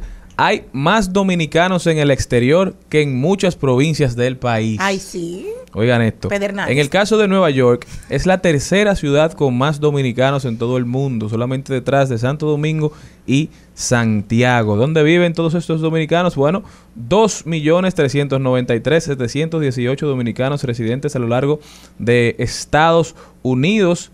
Una gran mayoría de estos concentrados en Nueva York, New Jersey, Florida y Massachusetts, que son los cinco estados, y Pensilvania también, que son los cinco estados con mayor comunidad dominicana. Luego continúa España en el top 20 de destinos con más dominicanos, con 188.308 quisqueyanos que han fijado su residencia, principalmente en Madrid, Cataluña, Castilla y León. Estados Unidos y España concentran el 91% de toda la diáspora. Por lo que siempre digo, haciéndole caso a nuestro queridísimo Rodolfo Pou, La diáspora es parte esencial de la economía dominicana. La diáspora aporta muchísimo dinero, muchísimos recursos y alivia la carga de muchos dominicanos y dominicanas. Tenemos que atender la diáspora que poco a poco va perdiendo esos vínculos primarios con los dominicanos y dominicanas que están aquí porque los padres se van poniendo viejos, porque los hermanos también, porque los hijos no tienen relación con los primos. Señores, si nosotros perdemos el gran aporte que hace la diáspora, esta economía va a sufrir bastante. Entonces hay que atender esa diáspora. Mira, otra de las tendencias del día de hoy es Félix José, un ex pelotero de grandes ligas, que habla y dice que él le faltó el respeto a Dios y por eso,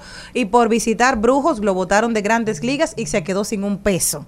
El día de hoy él le decía, viene a hablar su testimonio, lo habla también en el nuevo diario, que ustedes lo pueden encontrar el testimonio completo, de que él era parte de la iglesia pentecostal, que supo, siempre estuvo en los caminos del Señor y que decidió ir a empezar a visitar los brujos y todo eso, y esto le afectó en grandes ligas y quedó sin un dinero, sin nada, sin un peso, sin Dios y sin todo. Bueno, Dios nunca lo abandonó, pero que sepan que era lo que él quiere dar su testimonio de vida, de cómo esa vida para mm, saber qué va a pasar en el futuro y todo, buscando adivinos de camino, lo que hicieron fue quitarle su fortuna, quitarle su credibilidad y dejarlo sin nada. O sea que algo que aprender el día de hoy. Bueno. We're making it hot, we're making it hot. Dinero, dinero y no vamos a parar. We're making it hot, we're making it hot. Dinero, dinero y no vamos a parar.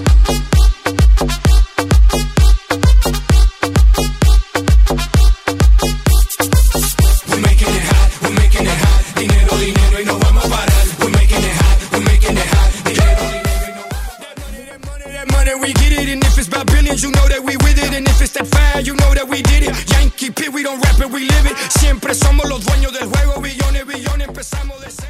Y como hoy es, hoy es viernes y el cuerpecito tropical de todos nosotros lo saben, vamos a darle la ruta del entretenimiento a la República Dominicana.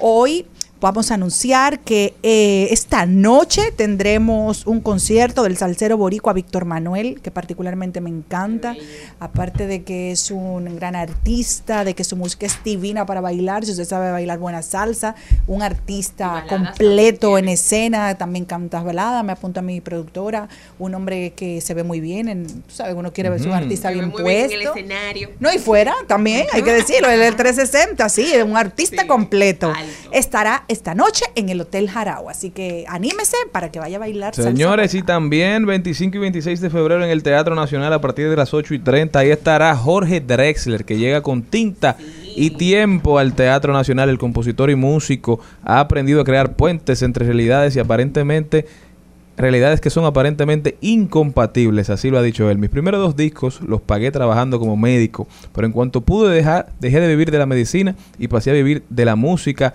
para la música. Jorge Drexler, del territorio dominicano, el cantante uruguayo, no se lo pierdan. Ay, me encanta uruguayo. A mí, que me, que me un uruguayo también.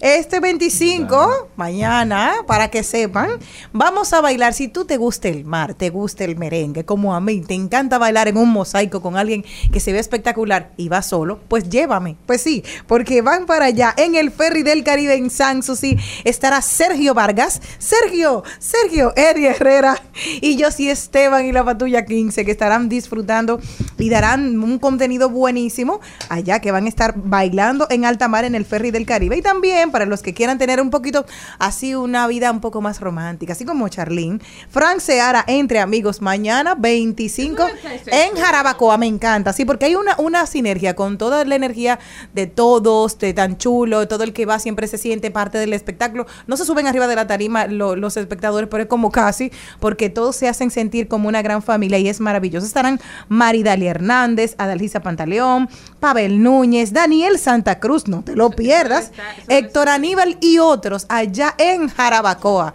Así que ya saben, los que estarán por ahí. También los amantes de las tablas, quemando la obra escrita Sí. y dirigida por Carlos Castro y con Fausto Rojas, Francis Cruz y Cindy Galán en escena, trata tres historias tragicómicas, urbanas y absurdas manejadas con un sarcástico humor y un montaje teatral único bajo la dirección técnica de Osvaldo Áñez, Añez, sábado 25 de febrero 8.30 pm y domingo 26 de febrero 6.30 pm, Sala Ravelo, Teatro Nacional con un costo de 750 pesos por taquilla. Ya saben, varias ofertas aptas para todos los gustos también. Ahí está la zona colonial, ¿verdad?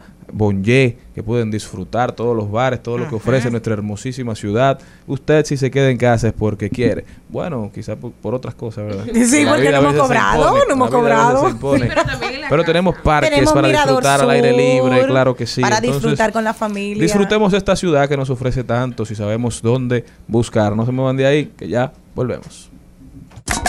Al mediodía,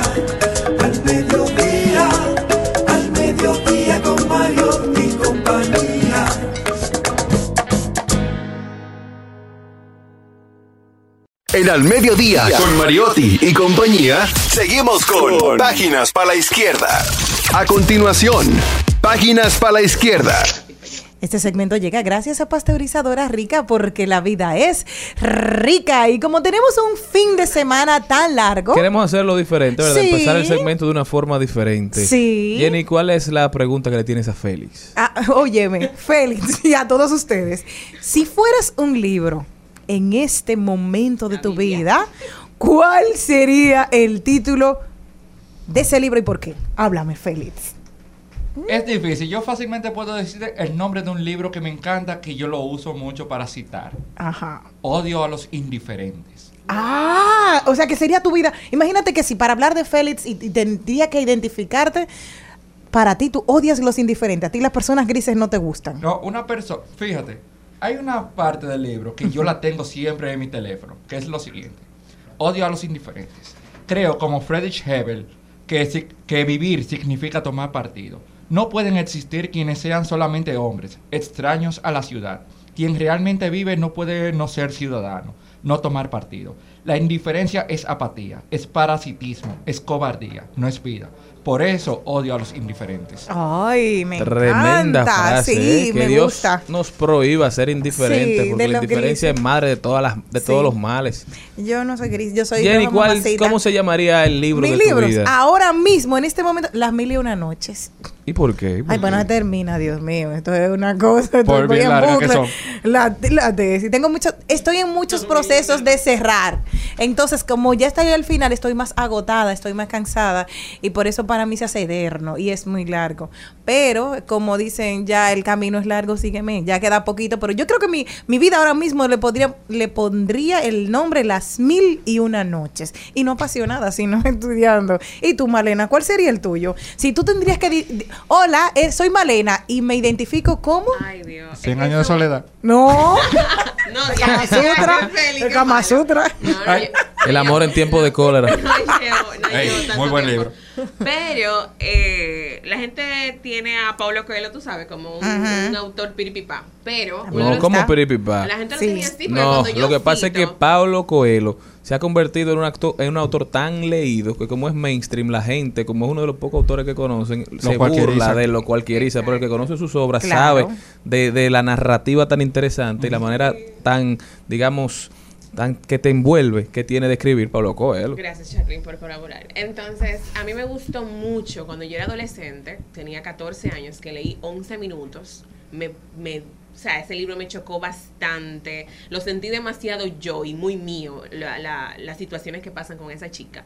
Y también me gusta mucho, que también me identifico, eh, Metamorfosis de Frank Kafka. O sea, yo siento Ey, un que clásico. Que me encanta ese libro. Cada vez que lo leo aprendo algo nuevo, diferente y también lo recomiendo mucho a la audiencia. Yo sé que el- a- mucha gente lo conoce, pero siempre es bueno volver a leerlo. Tú sabes que si a mí me tocara uno, el, el, sí, el alquimista, bueno, de, porque todos hemos leído a Paulo, a Paulo Coelho y tanto que lo, lo critican y yo estoy de acuerdo con Charlene, pero es cierto, o sea, yo me fui buscando tal vez el tesoro de, de, de, de España, que era mi lugar, el España es mi lugar en el mundo, y luego encontré que aquí cuando retorné fue que tuve realmente el impacto de lo que tal vez yo quería hacer en España. Entonces a veces tú dices, hay un camino recorrido que te va a ayudar al final. O sea que eh, yo también ese libro me gustó mucho en la adolescencia. Y tú, Charlene. Mira, yo no sé ¿Cómo el nombre, qué? no sé el nombre realmente, lo he estado pensando y no encuentro el nombre perfecto, pero si yo fuera un libro, yo quisiera hacer un libro mediano, ni tan pequeño que la gente lo vea como un libro fácil, ni tan grande que nadie quiera leerlo. El libro Nacho. También quisiera ser un libro que mi Ese amado. pa- para ellos el libro El mediano es el pequeño, libro Nacho. el pequeño Larus, que el lee. pequeño Larus. También quisiera El pequeño que el Larus. libro versase sobre aventura y amor, básicamente. Ese fuera el, el tema, claro. Puede Celine, ser Romeo y Celine, estamos No, haciendo una dinámica de que Julieta, si tú fueras un libro a tu vida, ahora actualmente tu vida, tú la tienes que describir con un libro. ¿Cómo se llamaría el libro Celine ahora mismo con algo que tú conoces y que te Pero tengo identificaría? que poner el título o decir No, porque por ejemplo, mira, yo dije que en el caso, en el Ah, caso mío, existente. sí, claro, porque en el caso mío fue las mil y una noches, o sea, y, Y yo Malena, expliqué 100 por qué. No, no Mentira. fue eso, fue 11 minutos. Bueno, y el en tuyo. este, en este preciso, ay, Dios Ay, mío, sí, sí, sí, dilo, dilo, dilo, dilo, dilo. En este preciso momento de mi vida, en este, como diría Pamela Sweat, quisiera ser el príncipe. Ay, Dura. ¿Por qué? ¿Por qué te Maquiavélico. identificas? No, porque lo que estoy pasando en mi vida, como que ese es para servirle de guía a mucha Y gente. don productor, la 48 Hasta la leyes actualidad, hasta la actualidad sigue siendo le aplicamos referencia. la número uno. eh. Este segmento llega gracias a Pasteurizadora Rica porque la vida es... ¡Rica! Tu propio camino en Al Mediodía con Mariotti y compañía. Estamos de vuelta con una invitada muy especial, pero Jenny me pidió que la dejara presentarla. Entonces, Jenny, los honores son suyos. Una mujer talentosa, periodista, emprendedora, trabajadora, locutora y también nos trae de todo porque es multifacética. Es lo bueno de que, como dicen, las inteligencias son múltiples y ahora ponemos todo esto al servicio de los demás. Recibimos a Norquis Rodríguez, Hola. nuestra empresaria también. Hola, Jenny, buenas gracias. tardes. Encantadísima de estar aquí con ustedes. Encantadísima de estar aquí con ustedes, chicos. Gracias por la invitación. Eh, yo sé que su espacio es muy escuchado. Oh. Hice radio hace un tiempo, así que me siento familiarizada con la, con la cabina y qué bueno que me permiten venir a presentar mi proyecto. El- Háblame del proyecto porque tiene un nombre espectacular, exótico, así como tú. Se llama Exquisite. Exquisite de exquisito en inglés. De hecho, así nos pueden encontrar en redes sociales. Exquisite.rd. Es un exfoliante artesanal hecho a base de coco con otros ingredientes, otras esencias totalmente natural. La hago yo. Es totalmente artesanal y ha tenido buena aceptación, gracias a Dios, en las redes sociales ya estamos bien posicionados. A pesar de los poquitos seguidores, tenemos mucho seguimiento y eso es lo importante. Ay, qué bueno. Y una cosa, esto mm, lo podemos conseguir en las redes sociales y lo podemos utilizar en el cuerpo entero o Sí. en alguna parte específica. Se puede cuerpo? utilizar en el cuerpo completo y en el rostro porque es totalmente natural, no tiene ningún químico, no tiene conservante. Hay personas que sí son eh, alérgicas al coco, en ese caso ya no, pero por ese motivo ya estoy pensando en tomar otro tipo de aceite para hacer otro tipo de exfoliante para esas personas que no eh, pueden consumir el coco o son intolerantes. Ah, Norki, yo como ese no es un mundo en que yo manejo. Celine sí tiene experiencia en eso, pero yo no. Quiero que tú por favor me ilustres y me ayudes, porque hay muchas de las mujeres que nos escuchan que son como yo. Sí. ¿Qué tú vas, qué yo puedo hacer con, con, con tu producto? Me lo voy a untar con mi pareja. Le digo, empiézame a Por supuesto. Cuéntame un poquito. De como- hecho- háblame un poco, vamos así. De hecho, No sé, porque ella dijo que era una cosa de todo. Sí, sí, porque yo me siento quiero hacer un pan. Mi amor, sé tú el panadero. Pero mira lo diferente, mira eso, Ajá. cuando ella dijo, yo, es decir, yo estaba como eh, Sí. graficando cuando Jenny dijo todo eso, entonces oye lo que a mí me llegó a mi mente. Ajá. Mi baño, yo tengo como una cosita para poner mis potecitos favoritos del momento, entonces yo me imaginé ese frasco de con esos colores bonitos en mi baño, yo untándome ahí, echándome agua de pies a la cabeza, y rico, Por supuesto. con musiquita que yo pongo ahí, Alexa, ponme a qué sé yo ra, Oye, tú vas a estar con Alexa. Yo no, yo quiero estar con marido. No, yo con Alexa que me baño. Oh, Ay, Dios mío. Ay, Oh. explícame, mala. Puede estar muy enamorado, pero cuando te ríen así, cualquiera se embala. no, y se puso con esta no. Mira la roja. alguien. No, no. Una morenita roja. De hecho- las malas palabras Sí, sí. No, De hecho- está esfoliando. Háblame del esfoliante. De porque hecho, ella- sí, respondiendo a tu pregunta, sí lo puedes utilizar con tu pareja. Ajá. Hay un ¿Cómo? modo de uso que yo comparto con todos los clientes al momento de, de su compra. Tenemos tres presentaciones.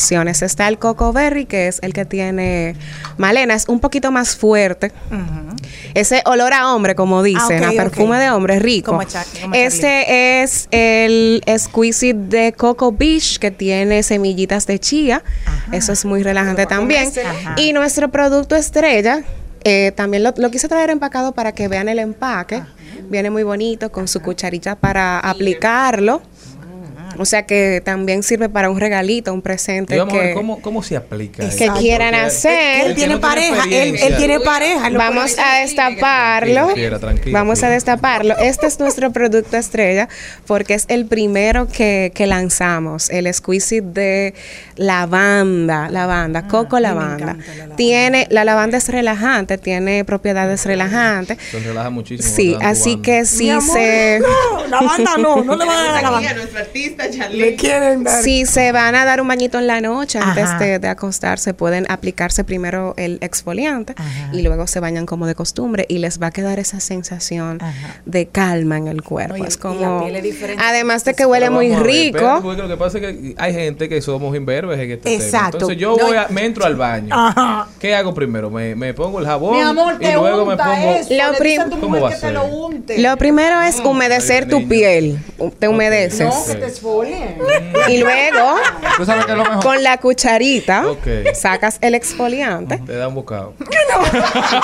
Mira, espérate. Tiene espérate, coco, pero no para eso. espérese. Explícale bien, porque aquí vino una Sí. chica el otro día Nos lo regaló. y nos trajo una cosa muy bonita. Todos se lo iban a comer y yo soy No. No con es cuchillo, ¿para qué ponen comestible.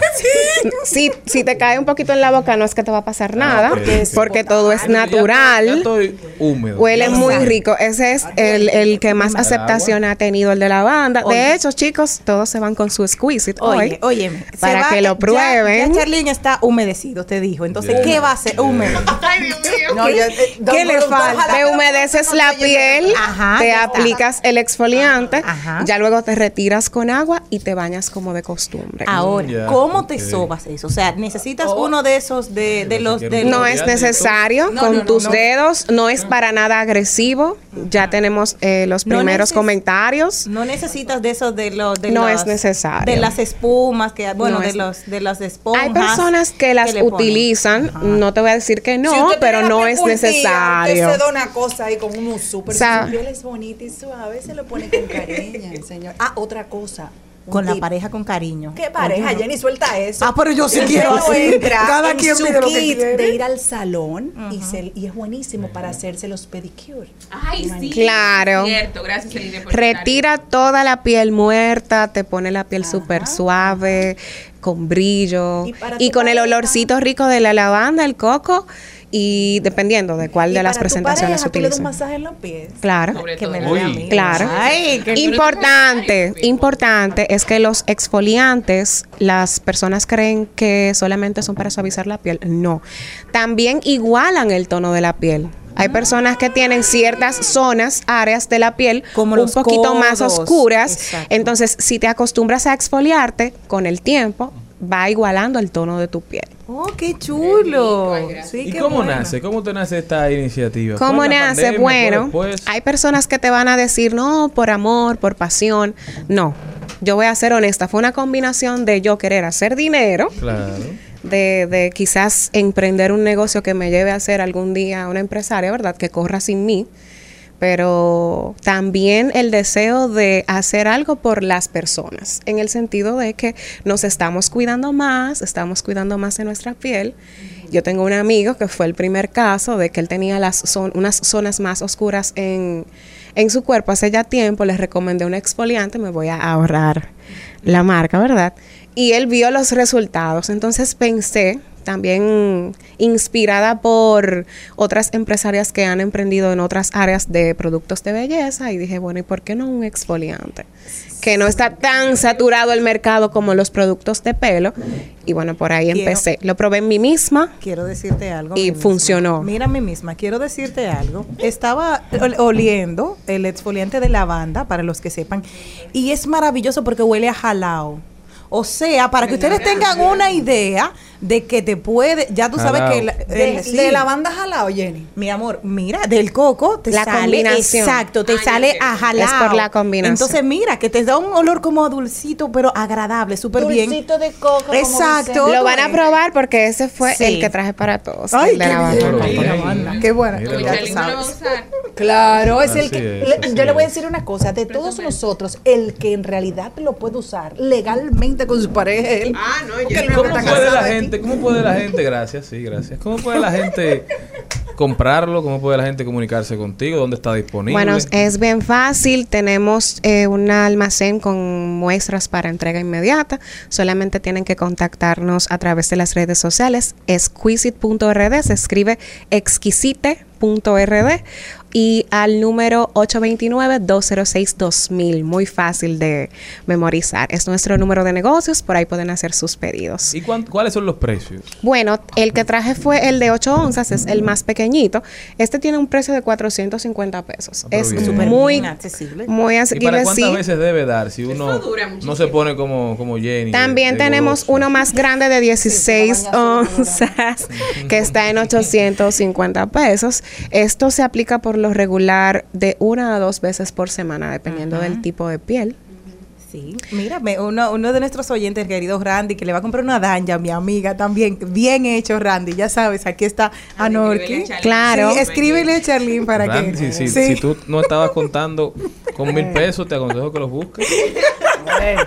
Una pregunta, Claro. quiero saber cuáles son lo- los beneficios para que la gente entienda, porque uno escucha exfoliante, se oye bonito, pero tú como la creadora, ¿cuáles son los principales beneficios Bueno. que, que tiene la piel cuando uno utiliza esto de manera de manera religiosa? Lo primero es que por más bien que te bañes, la piel acumula piel muerta, por así decirlo. Es esa piel que no sirve, que no tiene el tono, el tono brilloso. Entonces, cuando te exfolias, se retira la piel muerta. También el sistema linfático te ayuda con eso, con la circulación. Y si tú eres de las personas que utilizas cremas o aceites cuando te exfolias, es como si prepararas la piel para absorber mejor los beneficios de esas cremas y esos aceites. Además de que iguala el tono de la piel, como ya mencioné, hay personas que tienen zonas más oscuras que otras, sobre todo los codos, los tobillos, las entrepiernas y demás. Eso te va a ayudar mucho con eso. Y por supuesto, mantener la piel bonita, ¿verdad? Claro. Y oliendo rico sobre todo. Sí, jalado. Entonces- que te digan, wow, qué lindo, me huele esa coco, te Ay, quiero mamá. morder. ¡Jan! Ese es tu deseo, ¿eh? Deseo. Cuéntame otra vez las redes sociales, cómo puede la gente comunicarse contigo y el precio. Por supuesto, nuestra versión más pequeñita de 8 onzas está en 450 pesos y la más grande de 16 en 850 pesos. Más envío, por supuesto. Tiene una presentación con su cucharita y su bolsita de yute que puede ser reusable, ¿verdad? Y nuestro número para pedidos es 829-206-2000. Ya saben, señores, un buen regalo para usted mismo, para una persona que usted quiera, que usted aprecie, que usted quiera que huela un poquito mejor, quizás. Exquisite Handmade Scrubs. Ya saben, en las redes sociales, a seguirlas, a apoyarlas. Felicidades, de verdad que sí. Gracias. Cuenta con nuestro apoyo, este programa es tuyo. Una emprendedora que anda haciendo camino propio.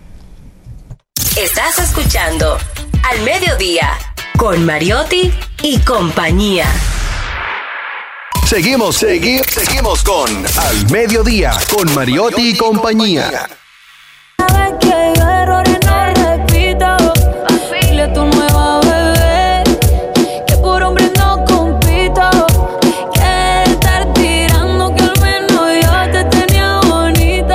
En Al Mediodía, con Mariotti, con Mariotti y compañía, hablemos de tecnología. Está con nosotros Natalie Castro. Natalie, ¿cómo estás? Bienvenida. Hola, hola, ¿qué tal? ¿Qué tal todo? Súper bien, gracias a Qué- Dios. Y ese look. Ah, o sea, un tú sabes look que cuando yo era diferente. chiquita y uno se hacía una cola, una, una colita de helado, Ajá. te decían que tú eras comparón.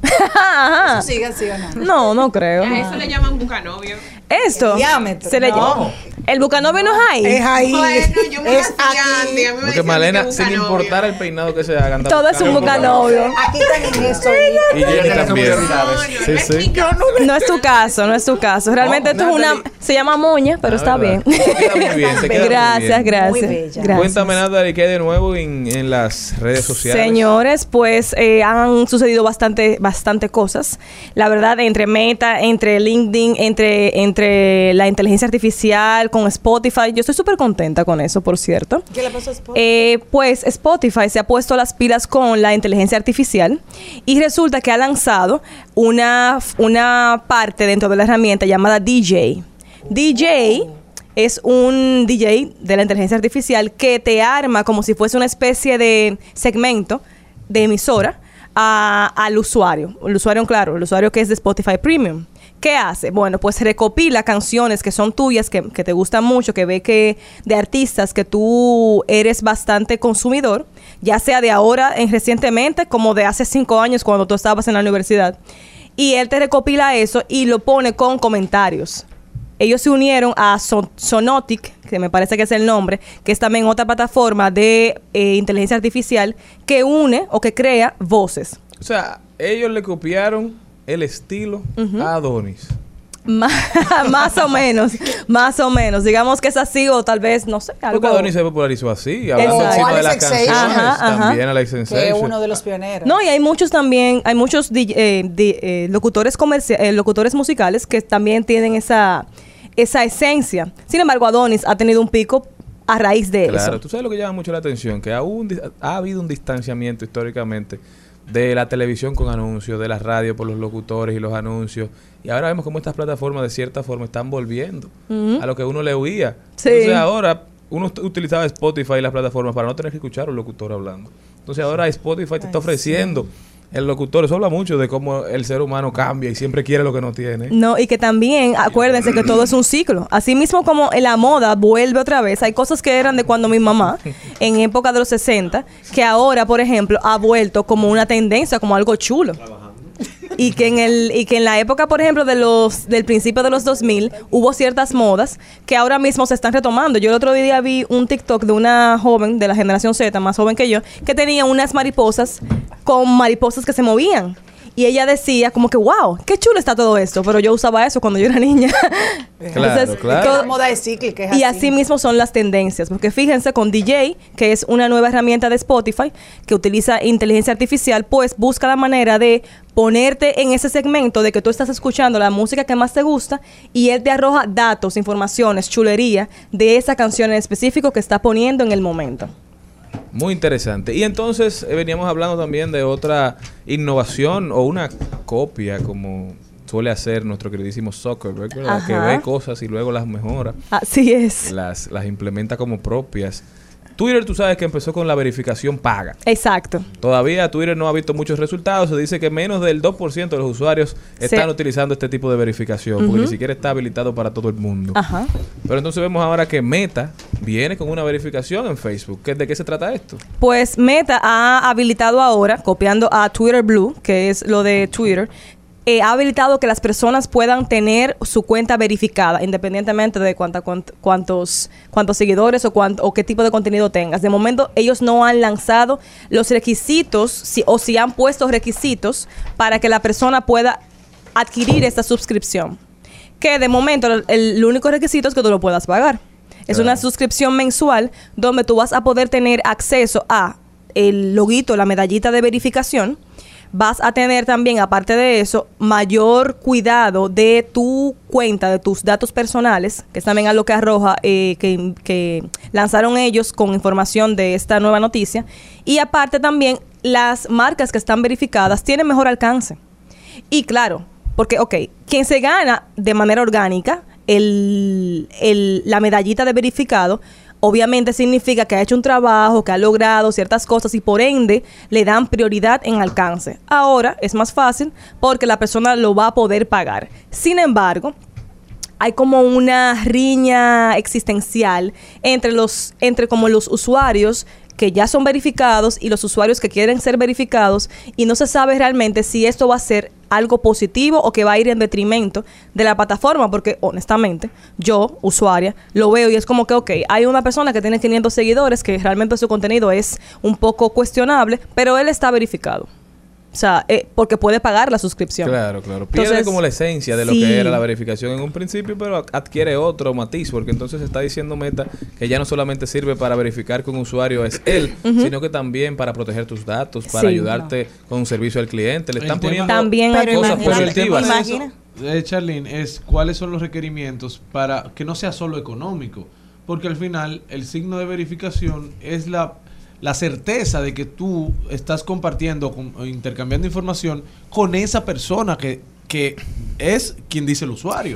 Fue el problema al que se enfrentó Twitter al principio. Entonces, si lo vamos a comprar si- sin requerimientos, sin procedimientos de verificación real, Entonces, ¿qué es lo que estamos pagando? existe una verificación y es que es, o sea, pero lo único que te pide de momento, a menos que ya más adelante lo cambie porque es muy reciente todo eso, realmente fue a principio de semana, es la cédula, o sea, la identificación. Sin embargo, eso es hasta, ¿verdad? No, mira, hay un problema. Un ejemplo, a mí, que yo que sigo varias cuentas de Henry Cavill, yo sé que Henry Cavill está verificado. Para ponerte algo de que tú sabes, tiene 28 millones de personas, Claro. tú dices sí es él. Pero ahora cualquiera de las cuentas de Henry Cavill es Fansite, fans, ya tú lo tienes ahí, dices, ah, otra vez, eh, dime, o sea, te, pi- te pide, te quita la esencia, pero también después decían como que te iban a disminuir también la cantidad de, de y ellos saben que te gusta, el algoritmo lo sabe, ¿qué van a hacer? Te van a empezar a, a restringir parte de todo lo que tú necesitas y te vas a tener que pagar para poder tener acceso, o sea, imagínate que a mí, tú ves ahora mismo mi timeline, todo es comida, ¿Por qué? Porque normalmente eso es lo que voy mirando en Instagram, recetas y cosas. Y aparte de eso hay ejercicio, no, no mucho más. Entonces, si me ponen la verificación, también decían que van como a restringir todo lo que ya saben que yo consumo para que me tenga que verificar, tenga que pagar y así poder tener mayor acceso, un ejemplo, a cuentas que hacen lo mismo que me gusta. O sea, de esos... O sea, eh, pero dice que cuando estás cuando te verificas se van a restringir o antes de. No, eh, ah, sí, antes de, porque después de que tú estés verificado te van a dar como esa, esa llave abierta. Ahora sí vas a poder tener mayor acceso. Porque un ejemplo, mira, eh, para, para enseñarte el timeline, sí. a mí que me gusta hornear y, y tengo siete cuentas de que sigo de personas que hornean, sí. si no estoy verificada, esas cuentas podrían eh, no, no llegarme ese tipo de contenido que a mí me gusta y que voy a dar like. Honestamente, de hacer eso, ellos está, ellos se pondrí- se meterían en rojo, muy feo, de manera muy, de una forma muy, fuerte. feo. Sí, de es cierto. Ofendido, ofendido. Pero no, de verdad, porque el usuario orgánico que no es creador ni que tampoco es empresa, ajá, y entonces, ¿cuál es el punto? Pero realmente vamos a ver cómo se desarrolla esto. Para tú poder ser verificado también tienes que ser mayor de edad y ya veremos qué tanto ellos esclarecen los requisitos que vas a necesitar cumplir para poder realmente suscribirte a esta verificación. De igual forma, también tenemos que eh, Instagram ha querido colocar una nueva actualización llamado Broadcast Channel, canales de broadcast. De esta forma, lo que facilita es que un creador de contenido pueda tener un canal específico para comunicarse con su audiencia virtual sin tener que saturar a sus, em, a sus seguidores con muchas publicaciones. Es decir, yo soy Natalie y yo tengo una cuenta que tiene que ver con con informaciones respecto al mundo digital y como cada rato sale una noticia nueva, en vez de yo hacerlo a través de mi feed y saturar a todo el mundo, yo tengo un broadcast channel, un canal de broadcast, donde mis usuarios pueden tener esta información de manera inmediata y cuantas veces me dé la gana yo les comparto cosas de forma que ellos se enteren pero no saturo dentro de mi feed, que dicho sea de paso, afecta negativamente mi alcance y mi desempeño Es como, como cuenta. Un grupo de WhatsApp. O sea, tú Exactamente. un grupo con suscriptores, digamos, con personas que tú sabes que le interesa mantenerse al día con una información determinada. Entonces tú te mantienes el día entero mandándole cosas. Exacto. Ok, entonces no a los otros, a los que te siguen quizá por otro aspecto de lo que tú subes, del contenido que tú subes. Entonces no, lo, no les importunas No lo- su, su feed. Exactamente, de manera constante. Y esto puede ser utilizado entre colaboración de diferentes creadores. Yo, por ejemplo, me puedo asociar con otra creadora que haga contenido parecido al mío o que complemente mi contenido y podemos tener ese channel, ese canal en conjunto. Ah, pero bien, sumamente interesante. Instagram siempre buscando formas de mantenernos más tiempo perdiendo el tiempo. Bueno, ya veremos cómo lo invertimos ese tiempo. Sí, sí. Y también LinkedIn, que es el, le llaman el abuelito, porque realmente tiende a ser un tipo de red social que se inclina más a la parte profesional, a la parte profesional y quizás menos divertida, le llamarían así, pero ellos mismos se han puesto las pilas porque han querido ahora entonces poder facilitar y poner un poco más amigable su plataforma. Dígase, ahora la persona, el perfil de una persona puede tener contenido multimedia en su en su acerca de que actualmente no lo tiene. Ellos lo han actualizado de forma que pueda ser como una, especie de muro, pero dentro del perfil de la persona, más que el hecho de yo navegar y tener que ver las cosas. Se va a ver la actividad reciente de esa persona. Yo soy Natalie y entro, soy un reclutador y estoy buscando personas para, para contratar. Yo entro el perfil de Celine y yo veo que la, la actividad reciente de Celine en su perfil. No tengo que ir a un lugar específico porque ahora mismo lo que puedes... dar un link a Ex- nada. Ajá, no, hay que darle clic a nada porque ahora mismo hay que darle clic. Pero la, con la modificación lo puedes ver en el perfil de la persona. Y asimismo, ha también incluido que, la, que las cuentas puedan también designarse como creadores dentro del mismo LinkedIn. Entonces, esto ha también traído consigo que las personas van a poder programar contenido previo. Actualmente no se podía y con esta actualización pues va a poderse lograr. Yo creo, yo creo que porque yo siempre quise o quiero actualmente como que tener más afinidad con LinkedIn. quieres porque yo, cosas. porque, ay Dios, porque realmente es una buena red social para los emprendedores, para las personas que ofrecen servicios Sí. y para una forma u otra que no siempre quieres también eh, actualizarse y recibir capacitaciones. Entonces, si ellos quizás transforman esa red un poco más amigable y divertida, puede ser que funcione, porque yo me aburro muchísimo, incluso hasta me pierdo información informaciones de valor, porque ellos quizás no saben tampoco distribuir el algoritmo. Las cosas que quizás son interesantes para mí no son interesantes para ti. Y ellos saben que a Malena le gusta la comunicación, trabaja producción de televisión. Déjame ofrecerle quizás más cosas afín a ellas. Ellos te mandan también a veces eh, Informaciones. informaciones Ujú. relacionadas a lo que tú haces, pero no, a- no lo necesario para, para uno documentarse y estar siempre a la par. Realmente ellos, qué bueno que lo mencionas, Marena, porque ellos tienen, el algoritmo de ellos todavía no está totalmente pulido como está el de Facebook o como está el de Instagram o como está el del mismo Twitter. La verdad, ellos lanzaron su algo, bueno, han querido pulir y, que, caerle atrás a las demás redes sociales de un tiempo para acá. Entonces, ellos están haciendo su tarea, porque ahora mismo con esas actualizaciones me parece que está genial, porque lo pone bastante amigable. Yo soy una que no consumo tanto LinkedIn por diferentes razones, porque no es una plataforma que yo utilizo demasiado. Sin embargo, sí la necesito. Y yo sí tengo información ahí colocada, pero por el mismo tema de que no es tan amigable ni tan fluida, hace que uno como usuario sea como que, ay, no quiero, déjame yo subirlo en Instagram, o déjame subirlo en Facebook, o déjame ponerlo en mi WhatsApp. Pero es súper importante. En el caso, por ejemplo, de estos dos jóvenes que tenemos aquí, ellos son políticos. Ok. Entonces es importante que ellos tengan una, una página, una cuenta, que no Claro. necesariamente una página web, donde ellos puedan poner información que la gente en un futuro necesite. Sí. Porque Cristian, por ejemplo, yo que soy productora y me hablan a mí de Cristian, que no lo conozco, de una vez entro a Google y necesito información sobre Cristian. Exactamente. Y qué mejor que LinkedIn, que ahí tú puedes colocar todo tu bio y, y- y, o sea y te suma muchísimo como profesional y como y quizás en un futuro que uno quiera realizar cualquier actividad Sí, igualmente hay algo que se hace en LinkedIn que es que uno puede subir eh, como blog post, como publicaciones de escritos de blog. Eh, y actualmente ellos también han querido sumar a esas actualizaciones la poder, la poder utilizar el SEO. El SEO es la manera en que uno pone de manera optimizada contenido de forma orgánica. Entonces, eh, en LinkedIn va a permitirte a un clic poder modificar las descripciones de una publicación que hayamos hecho en la actualidad o hace tiempo, cuestión de que sea mucho más fácil encontrarla, encontrar esa publicación en el buscador de LinkedIn. Si yo publiqué algo hace un tiempo atrás y quiero modificarlo para O que esté exacto, que para actualizarlo en la en la casilla de optimización de texto me lo va a permitir, cosa que antes no se podía. Y que esa sigue siendo la plataforma número uno en la República Dominicana de búsqueda de empleo de, ni- de nivel Claro. medio y, Así es. y de nivel uno. Ajá. Así es. Realmente LinkedIn se ha puesto las pilas y eso es algo bastante positivo.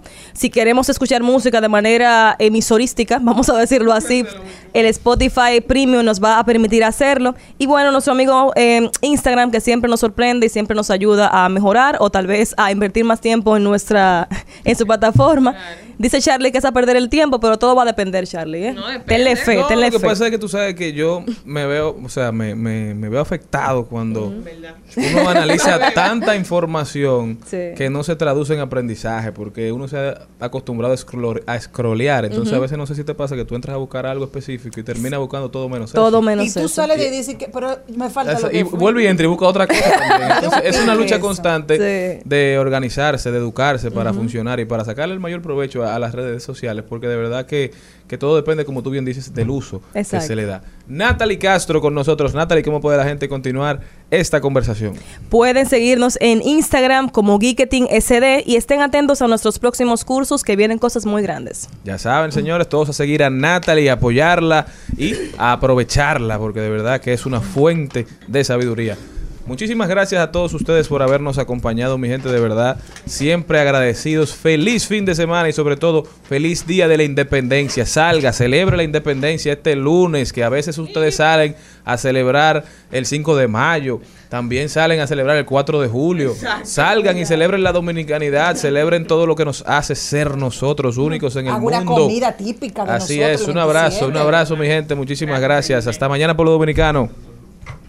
Hasta aquí, Mariotti y compañía. Hasta aquí, Mariotti y compañía. Hasta el lunes.